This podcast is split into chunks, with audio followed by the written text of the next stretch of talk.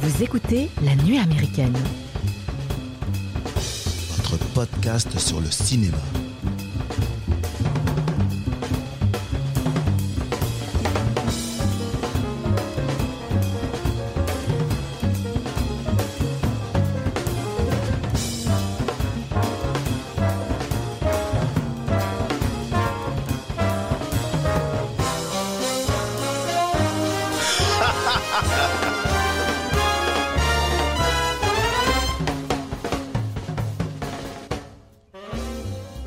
Bonjour les amis et bienvenue à la table de la nuit américaine. Dans cet épisode 18, nous allons brandir nos glaives et croiser le fer pour défendre nos terres aux côtés de Mel Gibson, alias William Wallace. Vous l'aurez compris, l'épisode d'aujourd'hui est consacré au film Braveheart, film de Mel Gibson, sorti en France en octobre, en octobre pardon, 95. On y retrouve au casting bien évidemment Mel Gibson, mais aussi Sophie Marceau, Catherine McCormack, Angus McFadden et Patrick McGowan, en deuxième partie d'émission, nous irons faire un tour en Islande pour respirer un peu de testostérone en partageant avec vous nos avis sur le film The Northman réalisé par Robert Eggers, sorti en salle le 11 mai dernier. Puis nous retournerons sur notre canapé devant Netflix en vous parlant du film The Best of Enemies réalisé par Robin Bissell. Et nous terminerons bien évidemment cet épisode par la traditionnelle rubrique des coups de cœur. Et pour m'aider à vous faire passer un agréable moment, je suis accompagné de Loris, de Julien et de Mathieu. Bonjour les garçons.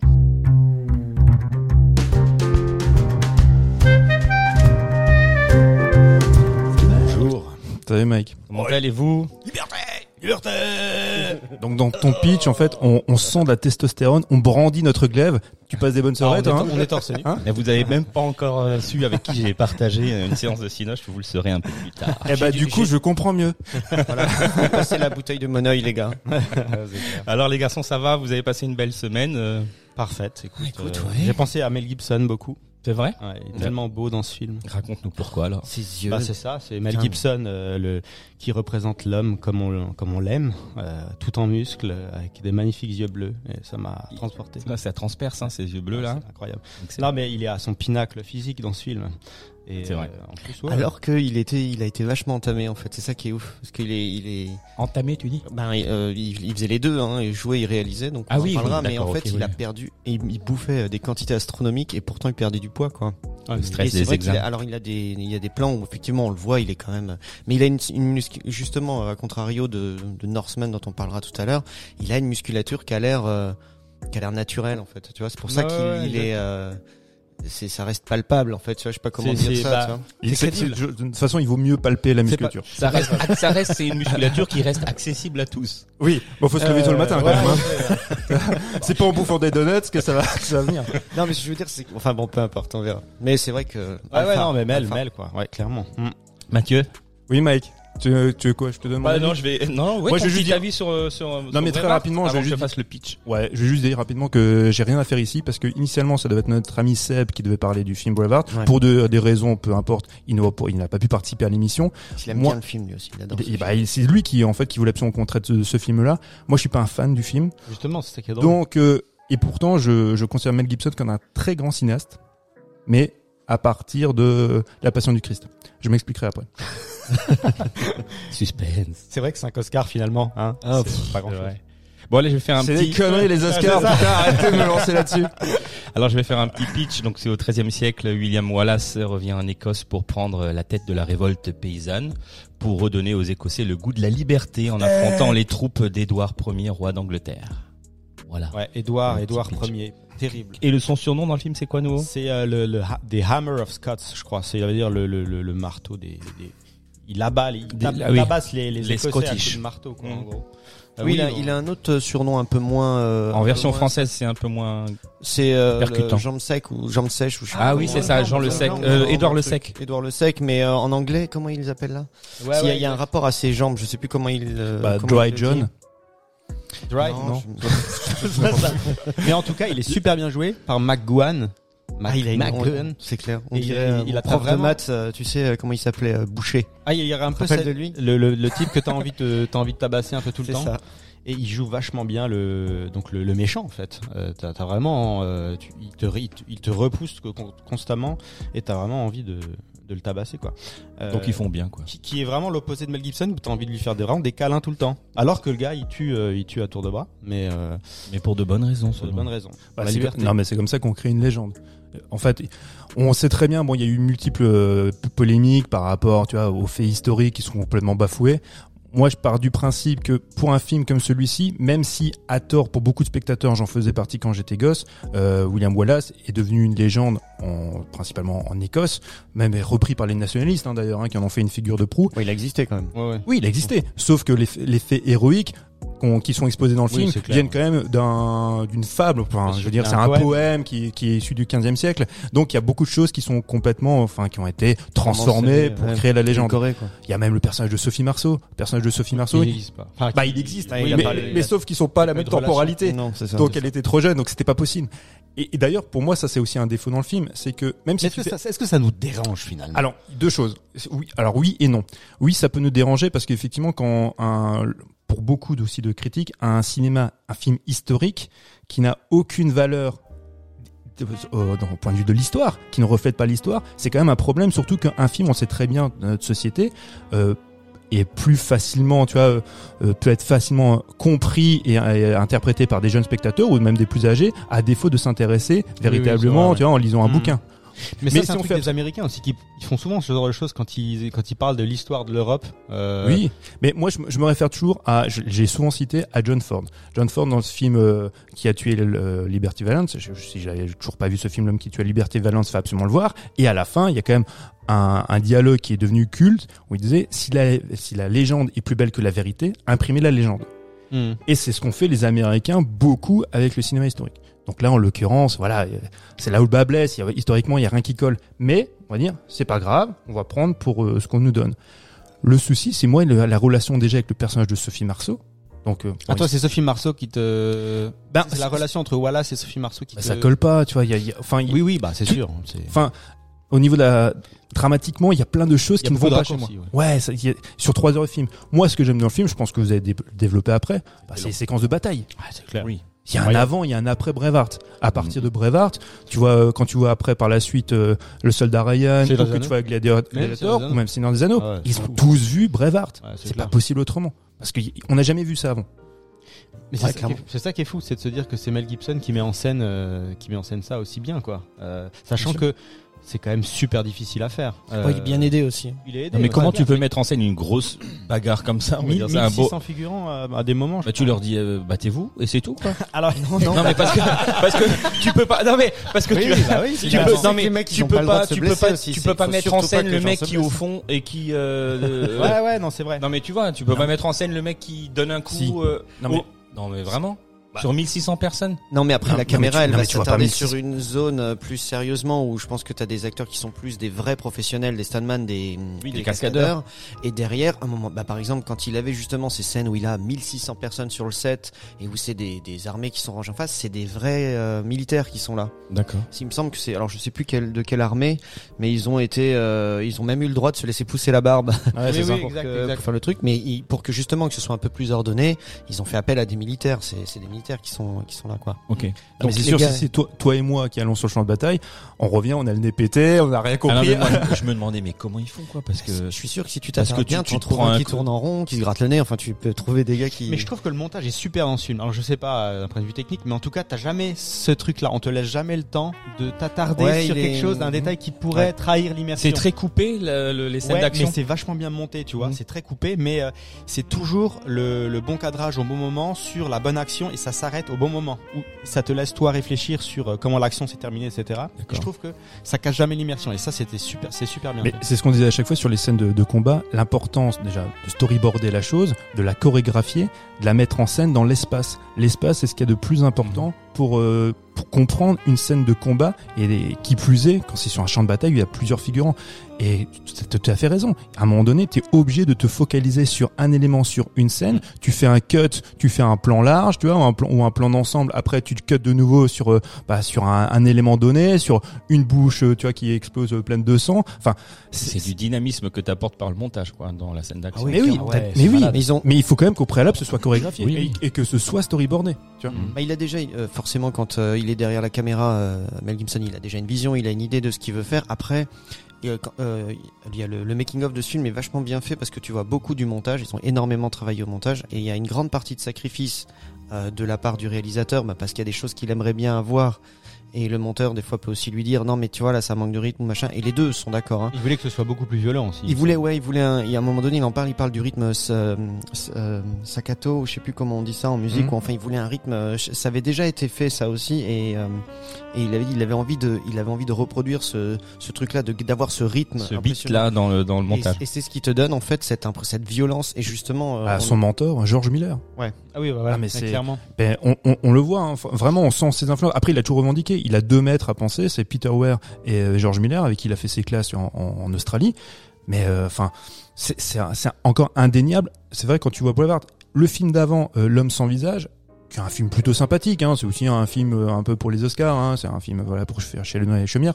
Mais quand tu penses effectivement qu'il y a le gap qui est passé quand il arrive sur Boulevard pour faire ses séquences en fait de, combat, ben ouais derrière il, va quand même voir je pense Tonton Miller écoute euh, voilà je pense faire ça et ça. Enfin c'est vrai que c'est se inévitable. J'ai, ouais, le- en fait, j'avais noté le truc pour, pour l'expliquer parce que c'est pour moi c'était difficile à expliquer. En fait, il fait référence au film, un film d'Orson Welles qui s'appelle Chimes at Midnight. Je sais pas si ça, si toi ça te parle ou quoi. James at Midnight. euh, Ouais. non en Chimes français at c'est quoi Midnight. Ah ouais. Ouais. Et euh, bah, moi- moi-même, je l'ai pas vu le film, tu vois. Et il s'est inspiré donc du coup pour le rythme des batailles. Et il dit ouais, c'est staccato shocking qu'il veut avoir. Donc c'est euh, pour les pour les scènes de, de, de bagarre et de trucs comme ça pour vraiment justement saccader le plan et donner beaucoup plus de rythme. Et ça aussi, ça te ça ça ce ça truc. Ah Falstaff. Oui oui d'accord ok ouais, ouais. Ok. Et du coup, c'est euh, c'est beaucoup plus choquant euh, quand tu vas voir ces images parce qu'en fait, même quand tu regardes, euh, parce qu'il, il- alors il sait aussi un peu, euh, il a, il a, comment dire, il a taillé dans le gras pour pas que ce soit noté trop sévèrement et que ça puisse être un plus large, plus large public possible.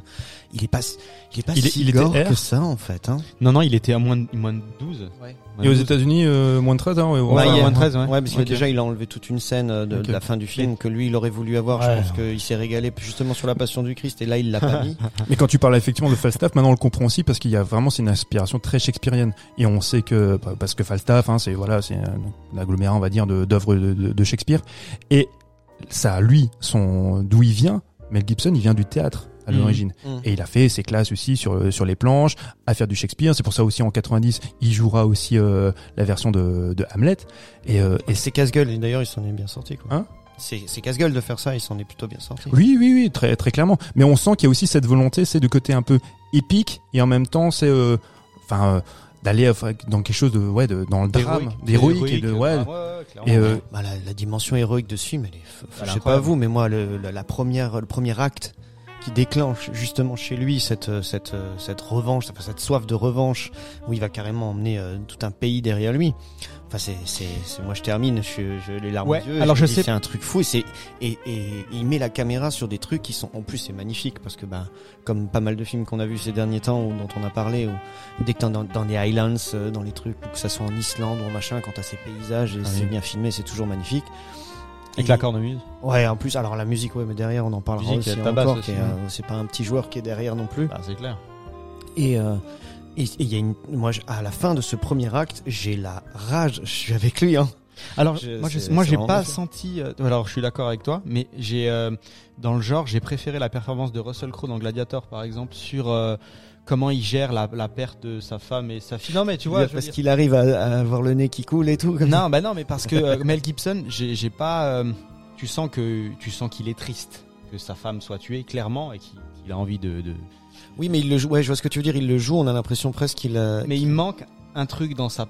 Après, ouais, voilà, tu peux lui reprocher les choses, mais je trouve qu'il manque un petit truc dans sa performance qui fait que qui prend vraiment le, le spectateur à la gorge, tu vois. moi je trouve que ce qui fonctionne en fait, c'est pas tant sa réaction, c'est la manière dont il filme justement le meurtre de, de, de son épouse. ouais, c'est Exactement, vrai ouais. aussi. ouais. Et euh, comment elle est, comment elle est égorgée. Et justement, Mhm. il, il, Et, euh, et les 5 secondes qui précèdent où elle est attachée, elle sait qu'elle elle va mourir et elle cherche du regard elle attend de le voir arriver en fait parce qu'il peut, il va la sauver. Tu vois ce que je veux dire? Et puis elle peut pas mourir comme ça. Et euh, elle, elle est là et tu sens le désespoir, tu vois, et lui qui pense l'avoir sauvé en et, fait. et la manière dont c'est dont c'est cadré, il aurait pu très bien, comme il va le faire par la suite avec le ça, le général de bataillon, là, je sais pas quoi, qui va justement pour se venger, qui va égorger. On, là, on voit vraiment la gorge étant tranchée pour montrer toute la violence et la barbarie de cet acte de vengeance. Mais quand elle est exécutée, Tu vois pas, on ne voit pas. Ça, c'est c'est volontairement éludé et c'est plutôt malin déjà parce que si on aurait été un peu graveleux et, euh, et c'est ouais il y y a quelque chose de bah, plus qu'attendrissant vraiment de, de triste à voir ça et moi c'est plus ça cette séquence là que j'ai trouvé très belle plus que sa réaction après ou la manière dont il vit la chose Mm. il y a déjà le trauma aussi au début il y a le trauma quand il est gamin Mhm. donc avec euh, avec son père qui est aussi une figure héroïque pour lui qui est mort euh, ça ça marche toujours je trouve parce que ça marche toujours avec les gosses. Tu vois quand t'as un gamin Mhm. la réaction d'un gamin c'est c'est une séquence qui est plutôt belle. Il y a un côté très mignon quand elle euh, voilà la jeune fille quand elle- c'est une enfant Ouais, elle va lui remettre la fleur. Le chardon. truc hein? Le chardon. ou le chardon c'est ça. Et euh, le seul truc qui est un peu relou Bon ça c'est vraiment le côté hollywoodien mais effectivement ce chardon doit revenir parce que c'est un élément voilà qui est c'est un affect et puis c'est- forcément ça doit revenir au cours du film. Mais la séquence est plutôt touchante. Le truc qui après pour moi chaque fois ça me fait marrer c'est après que la transition. Donc on voit ce Mel Gibson enfant. Et quand il revient avec grosso merdo techniquement il doit avoir 18-20 ans Ouais, c'est un daron de 40 balais avec une, avec une perruque pas possible Surtout qu'elle a effectivement à peine 20 ans, à peine plus de 20 ans. Quoi. voilà donc quand lui il débarque tu dis ok allez abstraction de Mais ça Mais la différence d'âge se voit quand même, enfin, se voit à l'écran. Moi, j'ai dit aussi. enfin, Quel âge il a pour le film là du coup? Mel Gibson, Putain, vous bonne savez? question. je je pense qu'il doit avoir 38 30 ouais entre Ouais, la 38 et 40 ans quoi. Ouais, ok. Ouais, c'est vrai. T'en que- bouge pas, je te dis ça tout de suite. Mm, Mais euh, après, il, il- donc il part. Alors, il est né, son- il est né en 56, euh, Mel Gibson. Donc, Oui, euh, Il a la- 38 ans l'âge de ma ça, mère. ouais, ouais, quand il en tourne il en tourne c'est en dans quelle quoi année en- 94, du coup Ouais, il en tourne en 94, donc il a, ouais, c'est ça, il a 38 ans. Ouais. Il est sans en avoir 18, 20. Et ça passe, putain, ça passe. Mais en fait, c'est ça. Il part avec son oncle dans les les, les camps euh, à Rome. Enfin, il, fait un. Son, oncle va le balader dans, dans, le, dans toute l'Europe, ouais, il va l'emmener en France, en Italie, euh, il, va va, parler justement latin. à Rome. Oui, alors ça c'est le truc. En plus, voilà, c'est l'idée. Dès le début, on te le montre, c'est que c'est pas juste euh, des bras C'est ça, en fait. c'est que un mec qui cerveau réfléchit. aussi quoi. derrière. D'ailleurs, c'est pour Mhm. ça qu'il va. Surtout quand il parle en français. Là, c'est Ouais. quand même formidable. Bah d'ailleurs, le quand, tu- que là, quand tu, mais quand tu, quand tu regardes la version euh, VF, parce que moi j'ai regardé les deux là dans, le- dans le temps euh, qu'on Ouais. avait avant le truc, parce que je, je l'ai regardé en VO, alors que je regardé entièrement en VO et entièrement en VF. Ouais, ouais, ouais. Mais Donc 3 heures, Non, 3 heures de film Alors- à chaque fois. non, non. Putain, moi j'ai je- trouvé alors, ce je- film je pas- super long déjà. Je suis pas en, ch- non, je suis pas au chômage. Au contraire Ce que j'ai d'autres. fait, c'est que je l'ai regardé. Non, je l'ai regardé une première fois en entier en VO. Et après, tu vois, ça m'a travaillé. Je me suis dit, je me rappelais quand même que La la, VF version, était bonne, non La VF était, Elle bonne, aussi été très très bonne. Et en plus, alors euh, l'accent euh, Scottish. scottish, hein. Il- Oh, non, ouais, ouais, ouais, ouais, ouais. moi, Il essaye Gibson quand même. Il ouais, essaye. il essaye. Même si le, le- les trois quarts du cast est effectivement euh, Oui, c'est Scottish, quoi. vrais. ouais. Mais euh, et, et du coup, j'ai voulu euh, j'ai voulu regarder. et C'est toujours marrant parce que par exemple, quand il lui parle euh, en, en italien, en français euh, dans la version originale, c'est le français qu'il utilise Mhm. pour la séduire, en gros, pour Ah lui oui, montrer qu'il parle. VF du coup. Quand il est en VF, C'est italien? il parle italien. Ah ouais ouais ouais. Ah, ça mais la Ah, canzone de ragazza. ou, ou italien ou non, je dis peut-être pas italien, En latin plutôt latin. Ah, En voilà. latin, ouais. Ah ouais, ok. Mais euh, moi, ce, moi, ce qui est intéressant aussi dans le film, et c'est une thématique qui reviendra dans toute la filmographie de, Liberté de, de Mel Gibson, au-delà même de ses films en tant que réalisateur, c'est l'aspect euh, doloriste. C'est la la douleur, enfin Mhm. l'exaltation de la douleur. euh, le... Ouais, c'est vrai que le gars, t'as l'impression il sent rien quoi. Non mais et puis et c'est surtout c'est enfin tous ces personnages, c'est C'est comme vrai. si tu voulais expier en fait tout tes euh, voilà tout ton mal-être. Ou christique. Non mais complètement. Ouais. Et, et on sait d'où ça vient. Bah, c'est le ouais, on va peut-être parler un tout petit peu de, de, de sa vie à lui, quoi. Mais c'est pour ça, que- mais pour ça que je, hein. bah, pour ça que je parle du dolorisme. Le dolorisme, c'est vraiment une mouvance catholique chez les fondamentalistes et enfin, allez, disons traditionnalistes, on va dire. Et lui vient de ça. C'est un gamin de, ils étaient 11, en- 11 enfants, euh, des cathos aux États-Unis. Après, ils sont partis en Australie. Et, et il baigne là-dedans. Et dans tous ces films, à partir de Braveheart, le sacrifice à la fin, c'est Jésus sur la croix. c'est c'est pareil, clair, tu vois. Mm. Et euh, quand quand toute la foule en fait, tu vois, le le conspue au départ, bah c'est pareil, c'est Jésus. Enfin, Mm. et, et tout- toute sa carrière qui va subvenir à partir de là, c'est ça. C'est l'exaltation de la douleur, donc ce mouvement du doloriste, et, euh, et se dire voilà, je j'expie, je, enfin, comment dire ça, c'est euh, ouais, euh, Oui, je je j'expie mes péchés via le enfin à travers la c'est douleur, ça. quoi. Et mes péchés et les vôtres. Et les vôtres, c'est Et les je les vôtres. prends aussi. C'est surtout ça en fait. Et Je me sacrifie pour vous, pour expier vos Exactement. vos même, péchés. même, vous. personne, même euh, personnellement et en, de- en, de- en, de- en dehors de, de comment dire de, de, de ses rôles et des choses comme ça dans sa vie, c'est un mec qui est décrit comme ayant vraiment euh, presque deux personnalités quoi. Il est très euh, conservateur, non Bah, lui, bah, forcément, ça, vu euh, comme dit, vu son éducation euh, catholique euh, traditionnaliste, si on veut, mais c'était quand même euh, le père. Il était bien au taquet. Il me semble même qu'il a fondé un truc à un moment donné, euh, Gibson. Non, il a pas fondé son propre truc à lui, euh, Avec sa Tom Cruise? propre église. Non, pas avec Tom Cruise. Non mais eux, ils, eux, ils viennent d'un d'un mouvement, c'est qui, euh, alors qui, je sais plus comment on dit ça, qui réfute en fait euh, Vatican II. Donc, oui, euh, donc lui après Jean 23, il y a plus personne Voilà. quoi. Ah oui. retour, euh, tu vois, aux, aux messes en latin, tu vois, Mhm. ce genre de truc. Donc ouais, on, je crois que ça s'appelle quoi les les CD vacantis ou un truc comme ça, tu Je sais- vois. Putain, t'es balèze parce que moi j'aurais jamais pu recracher un mot Ah, pareil, mais ça doit être quelque chose comme ça. Ouais. Non mais c'est moi j'ai une culture catholique, c'est pour ça. non mais tu vois, et tout au long de sa vie, euh, il a il a fait des trucs comme ça, c'est-à-dire euh, d'un côté il est très timide, euh, enfin timide, si on peut dire ça comme ça, c'est quelqu'un qui, est- qui est un peu introverti, ouais. Mm. tu vois, et qui euh, qui donc est aussi ben, qui a des valeurs religieuses et des choses comme ça, qui a une femme qui il aime, il veut des enfants, la famille c'est très important. Et d'un autre côté, tu le vois en photo, il est complètement bourré avec euh, avec deux chicas euh, sous Mm. chaque bras. euh. Bah, c'est- bah, chez les cathos, on fonctionne comme ça. Je vois pas le problème. C'est vrai, finalement. Le problème, c'est la photo. Et, euh, Elle était mal cadrée. et, euh, il, a- et donc il va tout au long de sa carrière, il va avoir euh, bah, énormément de problèmes avec l'alcool. Il est en plein D'ailleurs, problème tu quand sais il que je- moi, il, a déjà, il est déjà. il est non, non, il, il est, il est entre problèmes et cures. Vois, il fait des Ah ouais, cures et ouais, machin. enfin, et dans les sur les tournages, il retombe un peu dedans, euh, ou alors euh, quand il est pas à la maison. En fait, quand sa femme est là, elle l'aide. Il me semble qu'à un moment donné, je sais plus si c'est avant ou après, ils vont repartir tous les deux pendant euh, plusieurs années, deux ans ou trois ans, un ranch. Tu vois, il va vraiment se Ah oui, consacrer à ce truc-là. Il se reconstruit un peu, puis il revient, et puis d'un seul coup, tu le retrouves. euh, mais c'est euh, surtout que quelque part. c'est surtout que personne ne le savait en fait qu'il était qu'il était Ouais, alcoolique. Ouais, ouais. Parce que un gars comme Richard Donner, avec qui il a tourné quand même très souvent quand ils ont fait les armes fatales, l'ignorait. Un jour, il va le voir, il fait ouais, écoute, bah, je peux partir plus tôt ce soir? Bah, ouais, ouais, pourquoi? Non, mais j'ai ma réunion d'alcoolique anonyme. L'autre il il fait mais t'es con, qu'est-ce que tu Ouais. racontes? Non, mais je suis, je suis alcoolique. T'es alcoolique? Ouais, oui, je suis. Je suis et personne ne savait. Alcoolique et puis aussi, euh, bah, alors le truc un petit peu à la mode, c'est qu'on est, euh, on est euh, mince, comment on appelle ça? Euh, Poly. euh, Polyamoureux. C'est à la mode. Bipolaire. Bipolaire, pardon. Bipolaire. Polyamoureux. Bah, tu commences par poli, Comment alors. ça, c'est pas à la mode c'est pas à la Attends, mode. t'as jamais Qu'est-ce que testé la bipolarité C'est génial. Non mais c'est en fait c'est devenu un terme un peu à la mode parce que finalement dès qu'on a Oui, dit au oui, oui, débat oui. on va dire bon le gars est bipolaire mais lui il était vraiment il a été euh, il a vraiment Ouais, été il pouvait diagnostiqué s'énerver très très fort. il a été diagnostiqué bipolaire ouais, donc ouais, alcoolique bipolaire donc ça fait un peu beaucoup pour un seul homme Et effectivement quand il fait Braveheart les difficultés qu'il rencontre sur le arrête de me regarder qu'il rencontre sur le sur le tournage il a dit après ce film-là, plus jamais je, je ne porterai les deux casquettes de faire réalisateur et acteur parce qu'il quoi. n'y arrivait pas. Et quand Il tu voulait pas au début, c'était pas prévu comme ça. hein. bah, il voulait. Alors lui, ce qu'il voulait, il aurait voulu le produire. Il a même demandé à Terry Gilliam de le mettre en scène. Ouais, Ouais. qui a pas qui a dit non. Il- Bah, le et- pognon, il l'avait demandé. Et euh, tourné par Terry Gilliam, franchement, je pense que ça aurait pu être assez rigolo. On n'aura pas eu des scènes de bataille aussi fun, Non. ça c'est sûr, hein, clairement pas. Non, on aurait rigolé. Mais on aurait rigolé. Ça, c'est C'est- clair. c'est- C'était les Monty Python chez en Écosse. À la base, il y avait Ils un l'ont deal, déjà je fait, crois, en avec, la- je lis, enfin, avec la Warner qui euh, devait donner de l'argent, sauf que le deal c'était on donne de l'argent si tu te fais Fais un arme fatale un, en nou- plus, un ouais. nouvel opus de l'arme fatale. Il a dit, euh, barrez-vous. Enfin, ouais. Ouais, il a Bon, dit- il aurait pu dire oui, pourquoi pas. Il a dit barrez-vous. Il en a quand même fait Il quatre. fait, Ouais. Il va peut-être réaliser un cinquième lui-même. c'est À un moment donné, il faut quand même que la thune rentre. Parce qu'il est, Ça. il est aussi, on parlait la dernière fois de Nicolas Cage, un, un gars qui est très endetté. Euh, Gibson, c'est pareil. Hein. Son divorce avec euh, avec sa femme et avec qui il était pendant des années, Madame Gibson.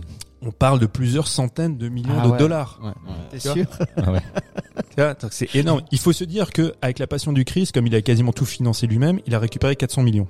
Il a été, il a marché avec ce film? Ouais, Son ouais. film était- Ouais, il a fait du La. Passion du Ah ouais? Christ, Mm. c'est un succès. C'était le, Ah ouais. le- à l'époque. Il a Alors dit que c'était un fou, mais il a quand même réussi. Hein? Bah, Les gars lui disaient, mais euh, vous êtes pas un peu fou quand même d'avoir fait un truc de comme faire ça la Passion du Christ, on Ouais, avait et compris. il Ah, a dit ouais, mais je suis un peu taré, y a pas de problème. Et Wow. il, il a, il a quasiment auto-financé. Donc il a sa boîte de prod s'appelle Icon, avec lequel il a aussi, avec laquelle il a aussi produit euh, Braveheart. hein. Ouais.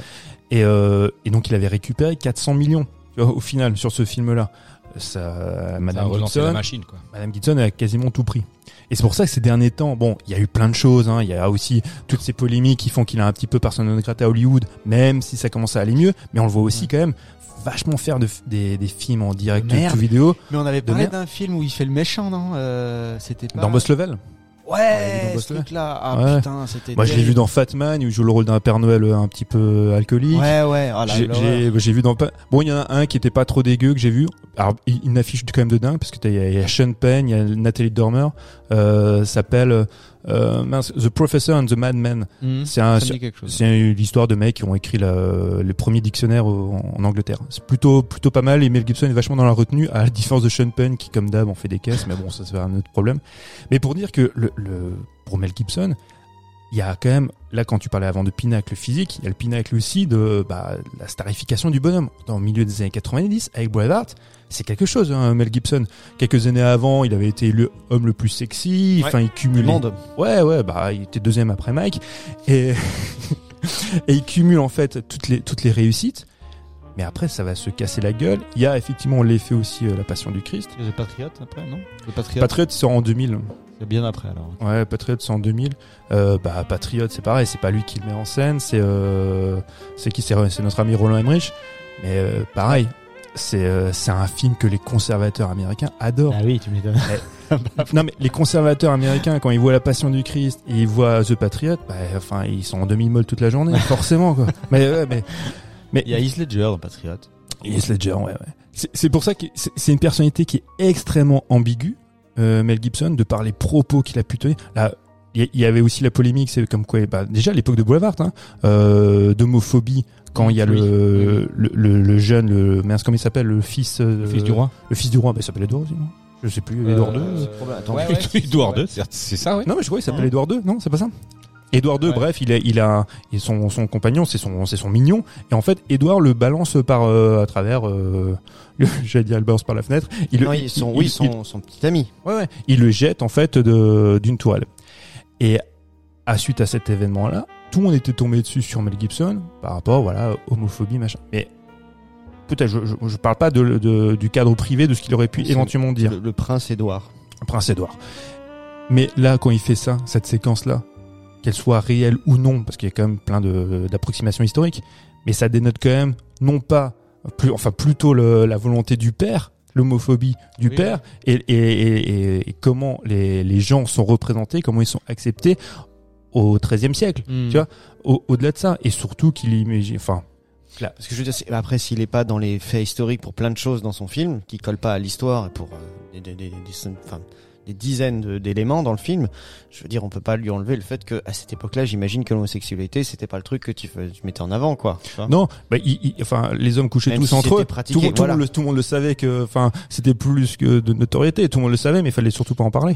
Ouais, bah, voilà. oui, oui. Donc, euh, alors forcément, il attend de son fils qu'il prenne des responsabilités euh, militaires ou, ou autres, et il le voit en train de glander avec, avec son amoureux. Bon, bah, le pater, il est pas content. Ouais, Donc il a, il a une réaction un petit peu, euh, Épidermique. hein, c'est épidermique. Mm. Et toi, Ah, c'est- toi, tu as passé à travers la tourelle. ça va pas traîner cette histoire. Mais la, scè- la scène, elle est folle parce que elle est, elle est d'une cruauté et tu, Mhm. et tu, enfin, moi, je la voyais pas venir. Tu vois, je dis, ah ouais, d'accord, ok, on, on- voilà.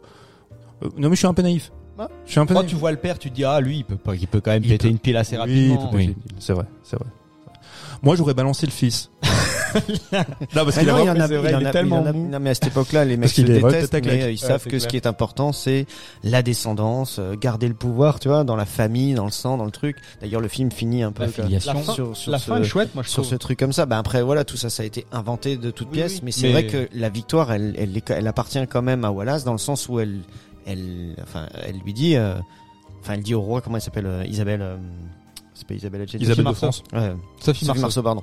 Elle s'appelle Isabelle de. France, non Euh, Oui, Isabelle c'est de Isabelle de France. Elle dit, Ah au- Isabelle Adjani. elle dit au roi, non, elle dit, Ah, elle dit au roi, elle dit au roi, elle lui susurre à l'oreille sur son lit de mort que l'enfant qu'elle porte n'est pas de son fils, mais de Wallace. Exact. Et lui il peut pas répondre parce Et donc, qu'il est malade. sur le trône, ce sera l'héritier de Wallace et pas, et pas le sien. Ouais. Donc, euh, Mais la, la Non, fin non, est très. je veux dire, depuis le début, tout ce qu'il fait, c'est pour ça, et au final, elle lui dit, bah, t'as perdu. il- non, mais imagine les historiens, effectivement, ils voient ça. Mais, Ouais. ils- mais ils s'arrachent les quelque chose qu'il aurait sur le Mais crâne. oui, ils disent, gars, frère, c'est pas possible, quoi. Mais est-ce qu'on est obligé de respecter Voilà, c'est ça. dans, Alors, un, moi, dans j'ai une œuvre cinématographique Est-ce qu'on est obligé de respecter le le- l'histoire Bah, Est-ce si qu'on tu- n'a pas le droit d'avoir des interprétations as ou d'avoir bien des sûr que tu peux Non, interpréter, le- mais ça dépend non, je- comment je suis pas d'accord quel, avec toi. quel, euh, quel est ton. Ah, c'est une question, il n'y a pas d'accord ou pas d'accord. hein, c'est Non, juste mais Non, c'était une question rhétorique, comme tu l'as Si posé. tu dis aux gens, ceci est une histoire vraie, tirée de faits réels, c'est l'histoire. Tu vois, forcément, les gens qui eux aiment l'histoire et la connaissent, ils vont te dire non, bah vous vous foutez de notre gueule. Pourquoi il dit ça Si maintenant tu c'est te dis- c'est comme ça là Non mais c'est non mais c'est Non, un mais film moi, historique. C'est considéré comme un film Ah oui, historique. d'accord. C'est comme ça. que- Non mais il y a une différence entre tuer Hitler dans Hunger's Bastard Oui. et euh, créer un créer un personnage mythologique. C'est ce qui le fait de de, de William Wallace. Et euh, alors que avec des éléments historiques qui sont complètement soit balayés, soit re- reconsidérés, soit inventés, c'est Ouais, c'est ouais. complètement différent. Surtout, alors c'est facile de ce que je veux dire maintenant, mais surtout quand tu vois que ce personnage-là est récupéré par des nationalistes Oui, pour en faire une figure de proue. Tu vois, bah là, si les mecs sont Mais- cons derrière, tu peux pas les. Ouais, bah oui, non, non, non, je ils- veux dire, ils- façon con, ils utilisent un truc. Non, dire. ouais, mais regarde la différence. Nous, pour préparer cette émission, on a vite, euh, moi, je parle pour moi, hein, pour ma part, j'ai vite survolé en fait un petit peu le contexte historique. Je ne le fais pas, je fais pas ça. Et je prends pour argent comptant ce qui m'est montré dans le film. Bah, donc euh, j'apprends que Isabelle de, de France, donc a, Accouché. a couché avec William Wallace, la descendance, tu vois, bah en fait c'est un, c'est un, Eh, mais l'Angleterre, c'est à nous alors bah, Ah, non. non mais tu vois, je, je veux dire qu'il y a plein de choses dans ce film-là et qui historiquement ne collent pas. Le kilt, moi, pour moi, ils portaient le kilt, tu vois, au XIIIe siècle, parce qu'ils le montrent dans le film. Bah, ils montrent, ils montent leur caquette. euh, ils voilà. leur- Alors qu'après, on apprend que c'est, je crois, que c'est quoi, c'est au XVIIIe ou au XVIIe, je sais même plus. Oui, c'est mais c'est plusieurs siècles après. Mmh, Mais-. Mais Mais parce que voilà, c'est plus c'est pour- cool. C'est plus cool et c'est pour réaffirmer euh, le côté euh, scottish du truc Bah, pour, que, pour C'est- que pour que les les gens puissent Mais s'identifier. Exactement, ça oui, les mais ça, identifie. c'est- Voilà, c'est une problématique qu'il avait aussi pendant les batailles, pendant les trucs. C'est déjà tellement le fouillis qu'à un moment donné, il faut bien repérer, marquer les gens. Même les peintures de guerre, c'était des trucs, c'est des pictes, je crois. Et le bleu est très joli, c'est un très oui, beau mais ça, bleu. c'est pareil, c'est un truc qui à cette époque-là ne, se bleu faisait- roi. comme En ça, bleu roi ne se faisait Hein plus. Tu vois, il y a plein de choses. Ah. Après, si tu Moi, j'aurais continué à faire les- parce que façon, Dans tous les maquiller. films de guerre euh, euh, qui traitent un peu la période médi- médiévale, t'as toujours des trucs qui sont utilisés dans les films et qui, qui, qui, ça, ça se passait pas comme ça. Et, et là, et là, il le dit lui-même. Il dit, euh, ouais, c'est vrai que j'ai voulu marquer aussi. Il fallait qu'on voit. C'était comme un match de, un, un événement sportif. Il fallait qu'à l'écran, on fasse bien la différence entre les deux factions.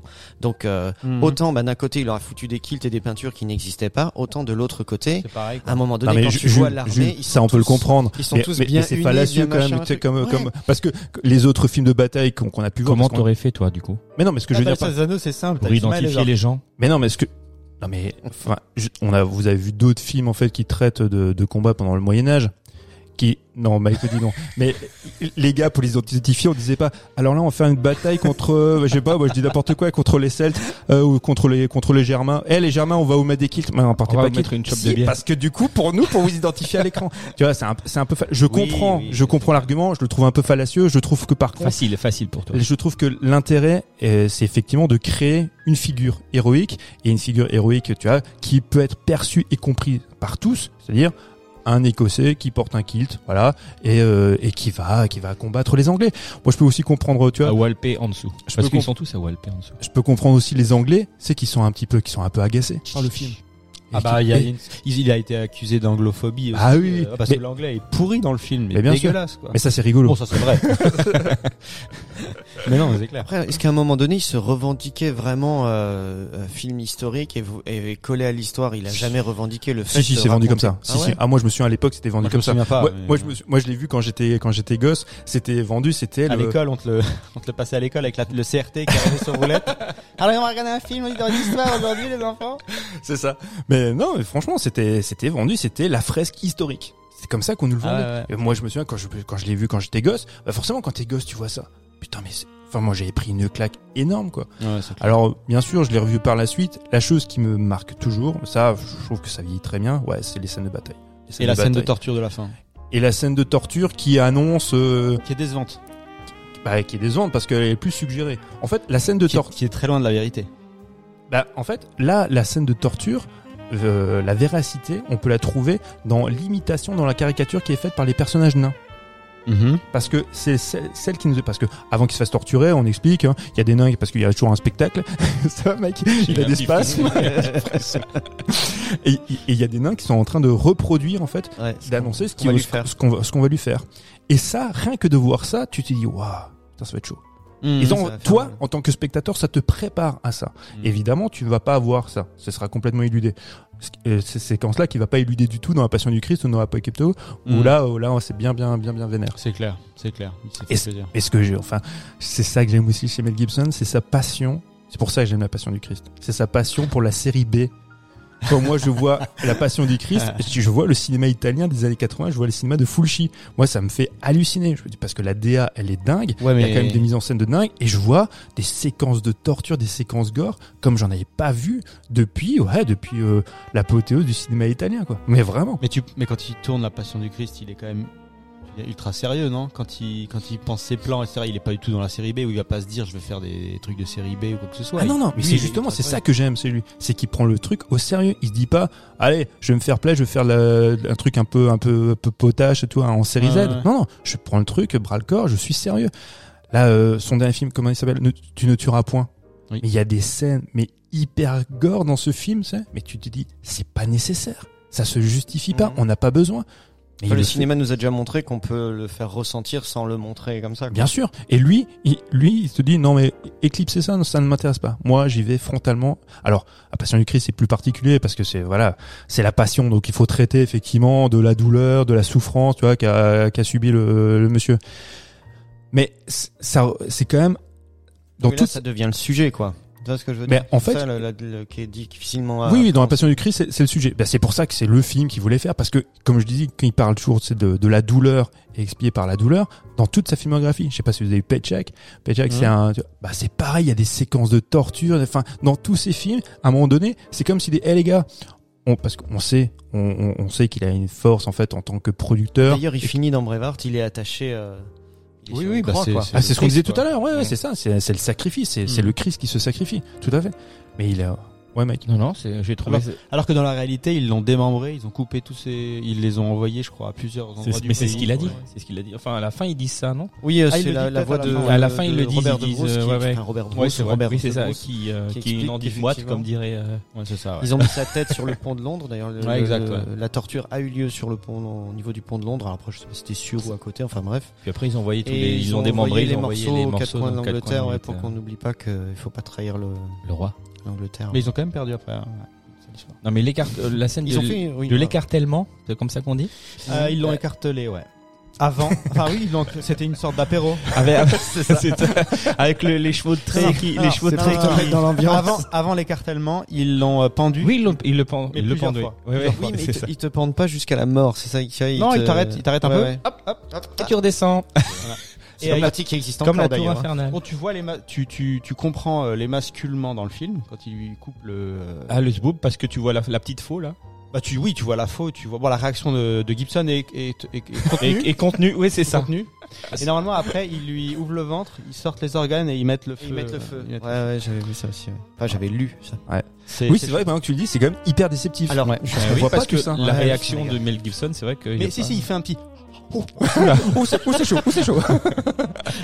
Mais ça C'est s'arrête la ouais. qui se relève. Ouais, ouais, on dit, ok, ça va. Ça Mais tu te rappelles, avec Lolo, euh, on a été en vacances il y a, il y a quelques années, on était dans le Périgord noir. Et Ah euh, oui, à l'occasion oh, d'une visite ouais, dans un terrible. château euh, euh, tro- euh, troglodytique, il y avait la- l'exposition euh, internationale sur la torture C'est une exposition qui qui- bouge qui- dans le monde, qui était déplacée et qui s'arrête. elle était à ce moment-là. Donc Réservé, réservée, on va pas louper ça. réservé au, bah, bien sûr, réservé aux plus de 18 ans, on y a été. Écoute, Incroyable. encore maintenant, j'ai des images de, trucs que j'ai vus là-haut et je me disais quand on, se disait quand en visitant ce truc-là, on se disait mais c'est impressionnant le le- l'ingéniosité dont on a su faire preuve et en plus pour inventer des- déjà il y a des trucs mais Ouais, tout bon. ce que vous pouvez penser en termes de de, de torture qui qui se voit de manière générale, les mecs sont allés trois fois plus loin. Ils ont fait des trucs de ouf où c'est vraiment euh, t'as forcément un plaisir malsain quand tu quand tu penses à des trucs comme ça. Je pense par exemple à un taureau là. Tu te rappelles de ce truc là Je sais Mhm. plus comment il s'appelle. C'est un taureau à taille réelle en métal dont le, le ventre s'ouvre et c'est un sorte de grand coffre. On mettait le gars là-dessus Ah et oui, le taureau oui. on le déplaçait au-dessus d'un feu et on faisait cuire le mec à l'étouffer. Ouais. C'est un truc de dingue. Et les et les beuglements du gars qui était à l'intérieur. Non, mais avec une bonne au sauce chasseur, c'est très bon. hein. Du coup, Mel Gibson s'en sort pas trop mal. Ah franchement, euh, Finalement. il, il- ouais, je, je- enfin, je Il y a sais pas un Non mais après comme tu disais, je pense que c'est pour des impératifs de production et de distribution Ah oui. pour être voilà pour pas être euh, mais pour il- qu'il lui- soit classé pour être vu parce que quand tu vois la version director's cut de la Passion du Christ, là par contre, je me suis mis Ah, il y a une version director's cut que j'ai. Ah ouais. ouais, moi j'ai la version director's cut. Et alors, c'est c'est c'est clairement plus violent? Ouais ouais non mais c'est non mais c'est Bah, les chirurgiens c'est- la regardent c'est pour une horreur. apprendre. Moi ce film là en fait, je- à que chaque je fois je me dis putain mais les euh, les maquilleurs, c'est un travail de dingue. Ce qu'ils ont fait, c'est un travail de, de Ouais, malade. faudrait que je regarde ça. Parce que la, en fait, il est sorti. Donc cette version-là est sort, euh, elle est sortie pas très longtemps, hein, parce que je crois que pendant, au, bout d'un an d'exploitation en salle, il a ressorti à nouveau le film, expurgé de, je crois, de 5 minutes euh, grosso modo, pour euh, pour en fait, euh, voilà, pour enlever quelques scènes de torture qui étaient quand même très compliquées, parce que les gens y allaient en masse hein, aux États-Unis pour voir ce Bah film. ouais, ils sont mais- sortis aussi en Mais masse. beaucoup sont sortis en masse, mais effectivement, parce que c'était hyper dur à voir, quoi. Ah, ouais. Mais le, film, au-delà de tout l'aspect polémique qu'il y a autour, euh, voilà, sur euh, sur la, représentation des juifs dans ce film-là, euh, sur oui le, côté voilà sacrificiel, machin et compagnie, sur la sur le, côté prosélytisme religieux. Moi, je le prends vraiment comme un film, tu vois, à part, une œuvre d'art à part, qu'elle est véritablement la DA de ce film, la direction artistique de ce film est quand même hyper dingue. La mise en scène, enfin pour moi, c'est à partir de ce moment-là, il devient vraiment un réel. Avant Braveheart, c'est des séquences de bataille qui sont fanta- fantastiques, mais à partir de la passion, putain, je trouve la mise en scène est dinguissime. Effectivement, les séquences de, torture, elles sont, mais c'est, une horreur à, su- à supporter à voir ce film-là. Mais vraiment, mais que tu sois croyant ou non, ou non hein, c'est pas la question. Tu vois quand même des séquences qui sont dingues. Et après, pour moi, voilà, le- enfin, l'acmé de de, de, ce- de, de la réalisa- en tant que réalisateur pour euh, Mel Gibson, c'est film suivant, Apocalypto. Oui, il est, ouais, il est super. Ouais, classe. Non, mais ce film-là, au niveau de la mise en scène, c'est un truc Ouais, de malade. Là, tu ça te- parle pas hein, dans le film quasiment Tu pas. comprends hein. rien, c'est même pas sous-titré. peu, hein. Ouais, c'est ça. Euh, bon, ils l'ont- ils- si, ils sous-titrés, mais euh, Ah, moi, je l'ai sous-titré dans, moi, je l'ai, moi, je me rappelle l'avoir vu. Bon, en même temps, je l'avais Parce vu. que- euh, c'était sous le manteau, un truc un peu ouf qu'on Sur avait Netflix, il, est- il passe, il passait sur Netflix, il y avait des sous-titres quand même. alors moi, alors je l'ai en DVD. Je, je, je, je que l'intention, moi. Parce que c'est vrai, parce que c'est marrant ce que tu dis, Et parce que j'ai compris le film, quoi. Bah, mais c'est- voilà. Et en fait, justement, l'intention de Mel Gibson déjà à l'époque, même pour La Passion. Donc, La Passion s'est tournée en latin et en araméen. Ah, ouais. Bon, là, pareil, erreur historique. Après, je le savais pas. Il semblerait que les mecs parlaient en grec. Les Romains, quand ils étaient, euh, tu vois, euh, Hmm. en Palestine, ils parlaient pas le latin. Peu importe. Et ils ne voulaient pas mettre de sous-titres. De toute façon, on n'a pas besoin de sous-titres, et pour un côté aussi, pour une certaine véracité, mais que la compréhension du film par les images, parce que ça va évoquer, se suffira d'elle-même. Les mecs ont dit, ouais, non, mais laisse tomber, c'est un peu chaud, mais au moins les sous-titres, parce que déjà, nous, les Américains, des films qui sont pas en anglais, tu vois, euh, avec l'accent du Texas, on comprend pas, donc, mets les sous-titres. Et pour Apocalypto, pareil, sa volonté, c'était euh, de pas mettre de sous-titres euh, non plus. Donc, c'est c'est marrant ce que parce que moi, je, dans mon souvenir, je l'ai encore vu il y a pas si longtemps, c'est vrai qu'on pourrait très bien suivre l'histoire Mm. sans les sous-titres. On n'a pas besoin du tout. Mais c'est parce que c'est de la pure mise en scène. Tout le film, et c'est un film en constamment en mouvement avec des séquences de dingue. Ouais, c'est pour ça que je te dis, à partir c'est avec ces deux films-là, je me dis, ouais, c'est un cinéaste, c'est vraiment un réel. Et comment il s'appelle le film? Parce que je suis passé à côté du titre là. Apocalypto. Apocalypto. Sur Ça, les, les Mayas, enfin, c'est en période. euh, Alors, bah, je sais jamais si c'est vraiment. les- que ça Je sais jamais si c'est vraiment les Mayas parce qu'il faut. Ouais, je- Il faut ouais. historique. Ça se hein. passe en Amérique du Sud. euh, Maya. Inca, Maya, enfin, Inca, un truc comme tous les ok. copains sont là. Et tu suis euh, de, de un personnage surtout euh, qui euh, alors Bah, pareil, rituel sacrificiel. Ouais. Comme, comme d'hab, Ah oui. lui arrive à s'en échapper. C'est une, c'est une espèce- en fait, c'est un survival, ce film. ouais ouais. Et, euh, et le mec, c'est une course poursuite. Mais c'est, mais c'est brillantissime à quel point c'est, c'est mis en scène. Alors donc il est euh, ce film donc Apocalypto dont on est en train de parler, c'est un film qui se déroule en Mésa alors attends, Mais en Més... non Mésoamérique, Mésoamérique. dans la péninsule du Yucatan, à la Voilà. fin de l'époque de l'époque post-classique, donc aux environs des années 1500. Euh, et donc euh, ça raconte l'histoire d'un homme qui lutte pour sa vie et sa liberté durant le déclin de la civilisation maya. Et du coup, lui, il va faire un enfant à Isabelle de France, qui sera la, la première reine euh, Inca. Donc, euh, finalement, Amérique du Sud, c'est un peu à nous aussi. c'est un peu, Ouais, on est chez nous partout. Eh, mais s'il est français alors Non, non, p- pour moi, grand metteur en scène, euh, Mel Gibson, même si c'est très compliqué. euh, pour Et avant, avant Braveheart, il y a, il y a eu des, des fresques historiques comme ça qui ont qui Ah t'ont oui. marqué au niveau cinématographique. Spartacus. Spartacus. Bah, il Spart- s'inspire des pep- beaucoup de péplums. Bien hein, sûr, bien sûr. euh, Non mais. Spartacus de, de Stanley Kubrick, enfin c'est une clacasse. Hein. Mm. Franchement, encore aujourd'hui, ça marche. Hein. Avec euh, Kirk Douglas, c'est génial. Enfin, enfin, on en parlera après aussi quand on parlera des films de Vikings, mais tu vois, euh, je sais pas, bah, les Vikings de Richard Fletcher aussi avec, euh, avec Kirk Douglas, c'est c'est génial. Et avec Tony Curtis, on en a parlé il y a pas si longtemps parce que si euh, Villain, euh, Janet Leigh qui jouait dans, dans le film, c'est là où ils se sont rencontrés. Non, il y a, il y a quand même énormément de, de fresques historiques. Mais c'est toujours pareil, hein. là, ce qu'on disait pour, pour Braveheart, c'était aussi le cas euh, dans la plupart des péplums. Tous- les historiens se sont toujours offusqués, se dire, mais il y a tellement d'incohérences historiques, il y a tellement de trucs qui vont pas. Mais, il faut le dire, c'est vrai, pour euh, un petit peu revenir sur mon propos, tu vas, vas avoir ce film, ces films-là aussi pour le spectacle. Mm, sûr. enfin, c'est, surtout ça. Quand tu vas voir euh, Covadis ou que tu vas voir euh, Bénur, tu vas pas voir Bénur en disant euh, historiquement c'est vrai ce qui s'est passé euh, Barabas, je suis pas sûr. Mais on s'en fout mec. On sait les courses de chars, tu vas voir, tu vois, c'est c'est ça que tu vas voir, c'est prendre ces émotions là. Non, mais c'est vrai que pour- il a été, il a vraiment été balèze. Quand tu le regardes, mais justement, je me suis dit, qu'est-ce que j'ai vu comme, euh, avec le recul maintenant, tu vois, en regardant le, la scène, les scènes de, vraiment de bataille, parce que c'était ça où je me suis dit, je vais essayer de voir à quoi ça ressemble, et franchement, déjà, tu vois qu'il est, il est, il est dans le vrai entre, tu vois, c'est aussi un peu crasse avec la terre, le Ah ouais, machin, c'est pas, Bon, lui, il a Les les dents blanches. William Lalas a les dents Ouais, très blanches. ouais. Les autres, c'est dégueulasse, hein. Mais lui, c'est très blanc. ouais, c'est clair. Quand même à un moment Et donné, pour se quand taper une avec- reine, faut quand même avoir une bonne dentition. Bah la, la- non mais la- même si tu regardes Meuron, là justement la fille euh, dont il est amoureux de son village, Ah, c'est un, euh, ouais, ok oui, quoi, un top modèle, un- quoi. impeccable. Putain, ouais, bah oui, le c'est un- rack de, de Chico, il est blanc, c'est nickel chrome. Et la meuf, c'est un top modèle, ça fait 20 ans qu'elle attend. Euh, S'il te plaît. franchement. Excuse-moi. C'est vrai que Alors, la véracité historique, hein. Excuse-moi. voilà, là ça devient compliqué. Tout ça pour coucher avec son daron, parce que le gars a 20 ans de plus quoi. À un moment donné, euh, on nous prend pour des cons. Mais il a fait des, il a fait des trucs super bien et justement la scène d'une des, une des premières scènes de, de bataille qui ça lui a pris je sais pas combien de semaines à tourner ça Ouais. pour que ce soit bien fait. La scène tu sais où il y a les chevaux qui arrivent Elle est folle cette et où, où les mecs les attendent avec les pics. Ça, c'est une, euh, c'est une vraie technique euh, que, que Wallace a vraiment inventée lors d'une bataille. Ils ont vraiment gagné des batailles parce qu'il était malin aussi, hein, il, était, il était très intelligent. Et c'est tellement bien fait. Parce que c'est des, ce sont absolument, les chevaux sont des faux, hein, ceux qui se font. euh, Mmh. Il a eu la péta, oui, ça, péta. j'ai- Ah, ah ouais, oui, ouais, il a eu des soucis avec. euh, J'ai eu, j'ai eu, beau- enfin, j'ai eu beaucoup de peine pour ces chevaux parce qu'il y en a plein qui se font empaler. Je me dis, Mais comment ça, comment ça peut se Pourquoi filmer Comment Ah, mais c'est Bah, c'est le montage. ça, ils euh, ont tué c'est- 40 c'est chevaux. dingue Non mais. Mais ils avaient le droit, ils Mais ils le mangeaient après, donc ils récupéraient la viande. non, non, mais sin- sincèrement, comment on fait? En fait, ce sont des chevaux sur des. C'est un, c'est un rail qui va vers les gens et selon où tu mets la caméra, à côté il y a des vrais chevaux qui Ah, courent. Je suis un mais peu les naïf, che- tu vois. Les chevaux qui vont être au premier Attention, plan. attention, où je je vais fait, me prendre une leçon de mise en scène. Si Non, tu veux, pas au tout. moment où t'as te- raison. on cut et le moment où tu vois le cheval qui se fait empaler ou le machin qui se passe, c'est ça peut être très très court. Hein, c'est quelques images, mais cette image-là, c'est pas un vrai cheval. Alors que si je te mets un vrai cheval, La faux, magie un vrai, du cinéma. tu fais pas la différence, ça C'est va dingue. trop vite. Alors, Non mais juste un truc, c'est ce qu'on disait la dernière fois, c'est que quand toi, tu, quand tu en tant que spectateur, tu te poses la question de comment ils ont fait, c'est que c'est réussi. Mm. Parce que aujourd'hui, c'est ce qu'on disait il y a encore pas si longtemps, on ne se pose plus la question. Parce qu'aujourd'hui, les chevaux, ils auraient été faits en CGI, tu te poserais même pas la question. C'est tu- ce qu'il dit Mathieu Kassovitz euh, tout le temps euh, Mais- en parlant des CGI. Mais il a raison.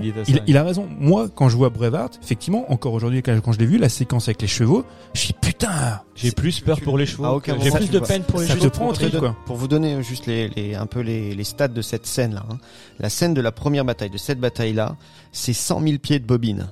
Aujourd'hui c'est pareil, ça nous parle plus, mais c'est un truc de malade. Il a tourné, il a mis Bah, six- surtout quand on tourne en numérique. six hein. semaines de, de, de tournage pour euh, cette bataille là, ça, trois semaines de montage Ouais, le montage. et euh, il y avait neuf, c'est quoi, c'est neuf caméras qui tournaient sur le truc. Donc j'ai le, c'est c'est c'est Ah, c'est énorme. hein, à ça lui a coûté, écoute, euh, attends, j'avais noté ça, c'était rien que cette, le- les chevaux sur, pour la scène, juste des chevaux qui s'empalent sur les pieux, c'est 1,5 million de Mmh. dollars.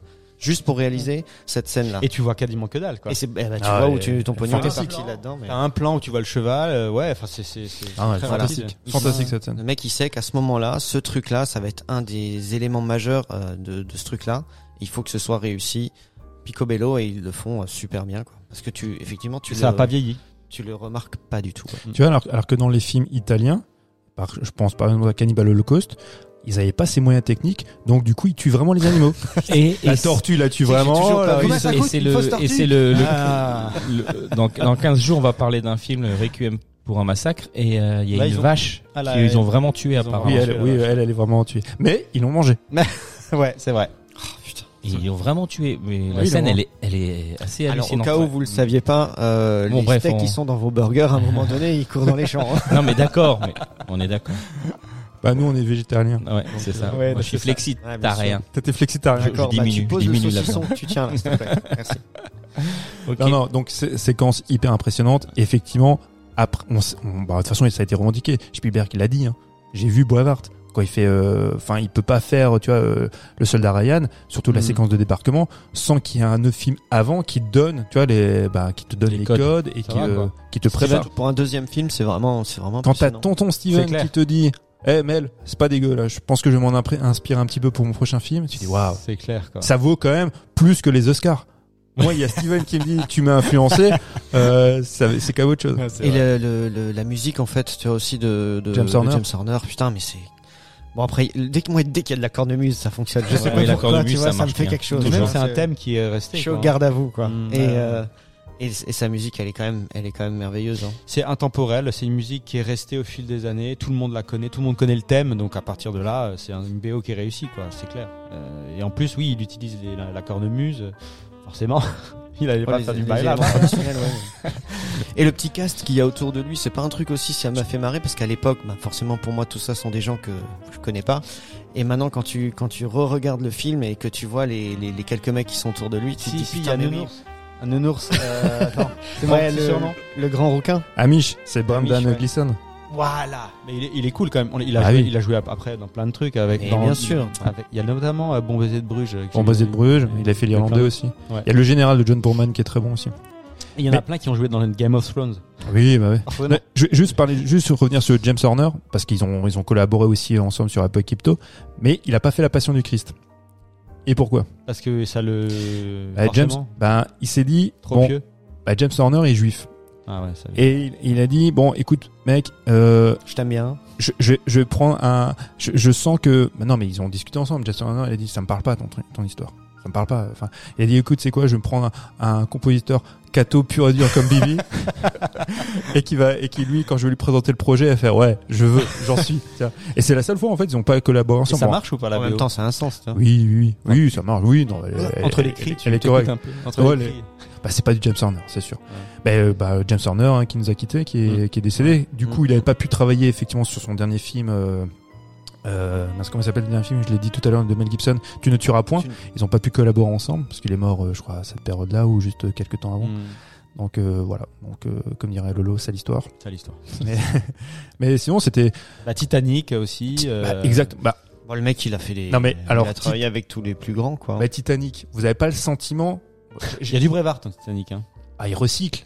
Clairement. Bah oui, il recycle Brevard. Mm. Mais voilà, mais c'est sûr. Mais c'est pas grave. Moi, moi, je suis un fan de Titanic, donc ça, à ça un me moment dérange pas. donné, je veux dire, les mecs, ils ont aussi leurs mécanismes, leurs habitudes, leurs Ouais, trucs. ouais. Il veut pas C'est se comme le grand Zimmer. fois, tu vois. Forcément, On en, on en apprend des choses. hein. forcément, il reste sur son. euh, il reste Quoi un peu dans ses. Gueule Parce que Ah, j'aime j'ai bien Titanic. Non, non, j'ai regardé Le Roi Lion avec ma fille il y a pas longtemps. Et Hans Zimmer, tu sens la patte tout de suite. Et je me suis dit, ça, c'est un mec de génie parce que tu peux, au fil du temps, Il, il recycle. C'est ça. Mais oui, t'as raison. T'as vu le roi lion? Ah ouais. Ah oui, ok. oui, bah. Attends, le Roi Lion, le dessin animé. oui, oui. Ok. Hans Zimmer. Ah oui, pas le film. euh, Ah non, non, d'accord. euh, le faux film live qu'ils ont fait. respectez-moi. Oui, bah, excuse-moi, pardon. Non, parce que parce qu'il est dispo depuis peu sur Disney et j'ai hésité à le voir, mais non, Regarde pas ça, non je. s'il te plaît. Il est temps de passer à la seconde partie de l'émission ou pas Ou on a encore quelque chose à, ra- à rajouter sur Non, euh, juste Braveheart super, super film. Et euh, moi, j'ai vraiment pris du plaisir à revoir Braveheart. euh, et vous, franchement, Ouais, remettre. ouais, Moi, a je, vieilli, a franchement, j'avoue. Ah, on a une mouche? Il y a une mouche quelque part? Ah non, c'est ouais, c'est un, il y a un petit insecte quelque part. Ouais, Ouais. c'est- c'est quand on a- Euh, je vous avoue que c'est bien la première, enfin comme souvent, c'est la première fois que j'avais vu Braveheart. Ah fou, bah, ça. c'est bien. C'est fou. Et alors, t'as t'as bien aimé Ouais ouais, je trouvais C'est ça quand même vachement multi- multidiffusé euh, à la télé. Tu l'as jamais vu à la télé? Non, non. Ça t'intéressait pas en fait. Un petit non. TF1 du dimanche soir? Non, non plus. Bah, non, alors j'avais les références, hein, les peintures euh, bleues, Mhm. euh, Mel Gibson, tout ça, j'avais, ça je savais. Mais euh, non, j'avais pas vu. D'accord. Ah, c'était donc ta première fois que c'était ta première fois, quoi. Ouais. Et du coup, t'as t'as aimé. Moi, j'ai bien aimé, ouais, c'était un peu long Un pour peu moi. long, t'as dit, Un ouais, peu long, ouais. ouais. Trois heures que j'ai vu. euh, pff, faut arrêter les mecs. euh. En 95. En plus, à l'époque, il y a non, une mais- version non, longue, hein. Il y a une version longue de maintenant, ce Mais à hein. l'époque, Ah ouais c'était un truc de ouf. hein. non, mais là, en fait, tous les films dont on parle actuellement, les derniers mois, ils ont tous été plus de deux heures. plus c'est de, long, non, plus de deux heures. Ah oui, heures. Batman 2h45. euh, on a qu'est-ce qu'on avait dingue. fait encore euh, qui était bien long comme ça. Mais même Northman, il est assez long, non Euh, heures, euh, non beaucoup trop. James beaucoup trop. Bond qui faisait je sais pas combien aussi. va en parler. On pouvait plus quoi. On va Bon. parler de, de Northman, c'est ça Eh ben, il est temps de passer à la seconde partie de cette émission, les actualités du cinéma.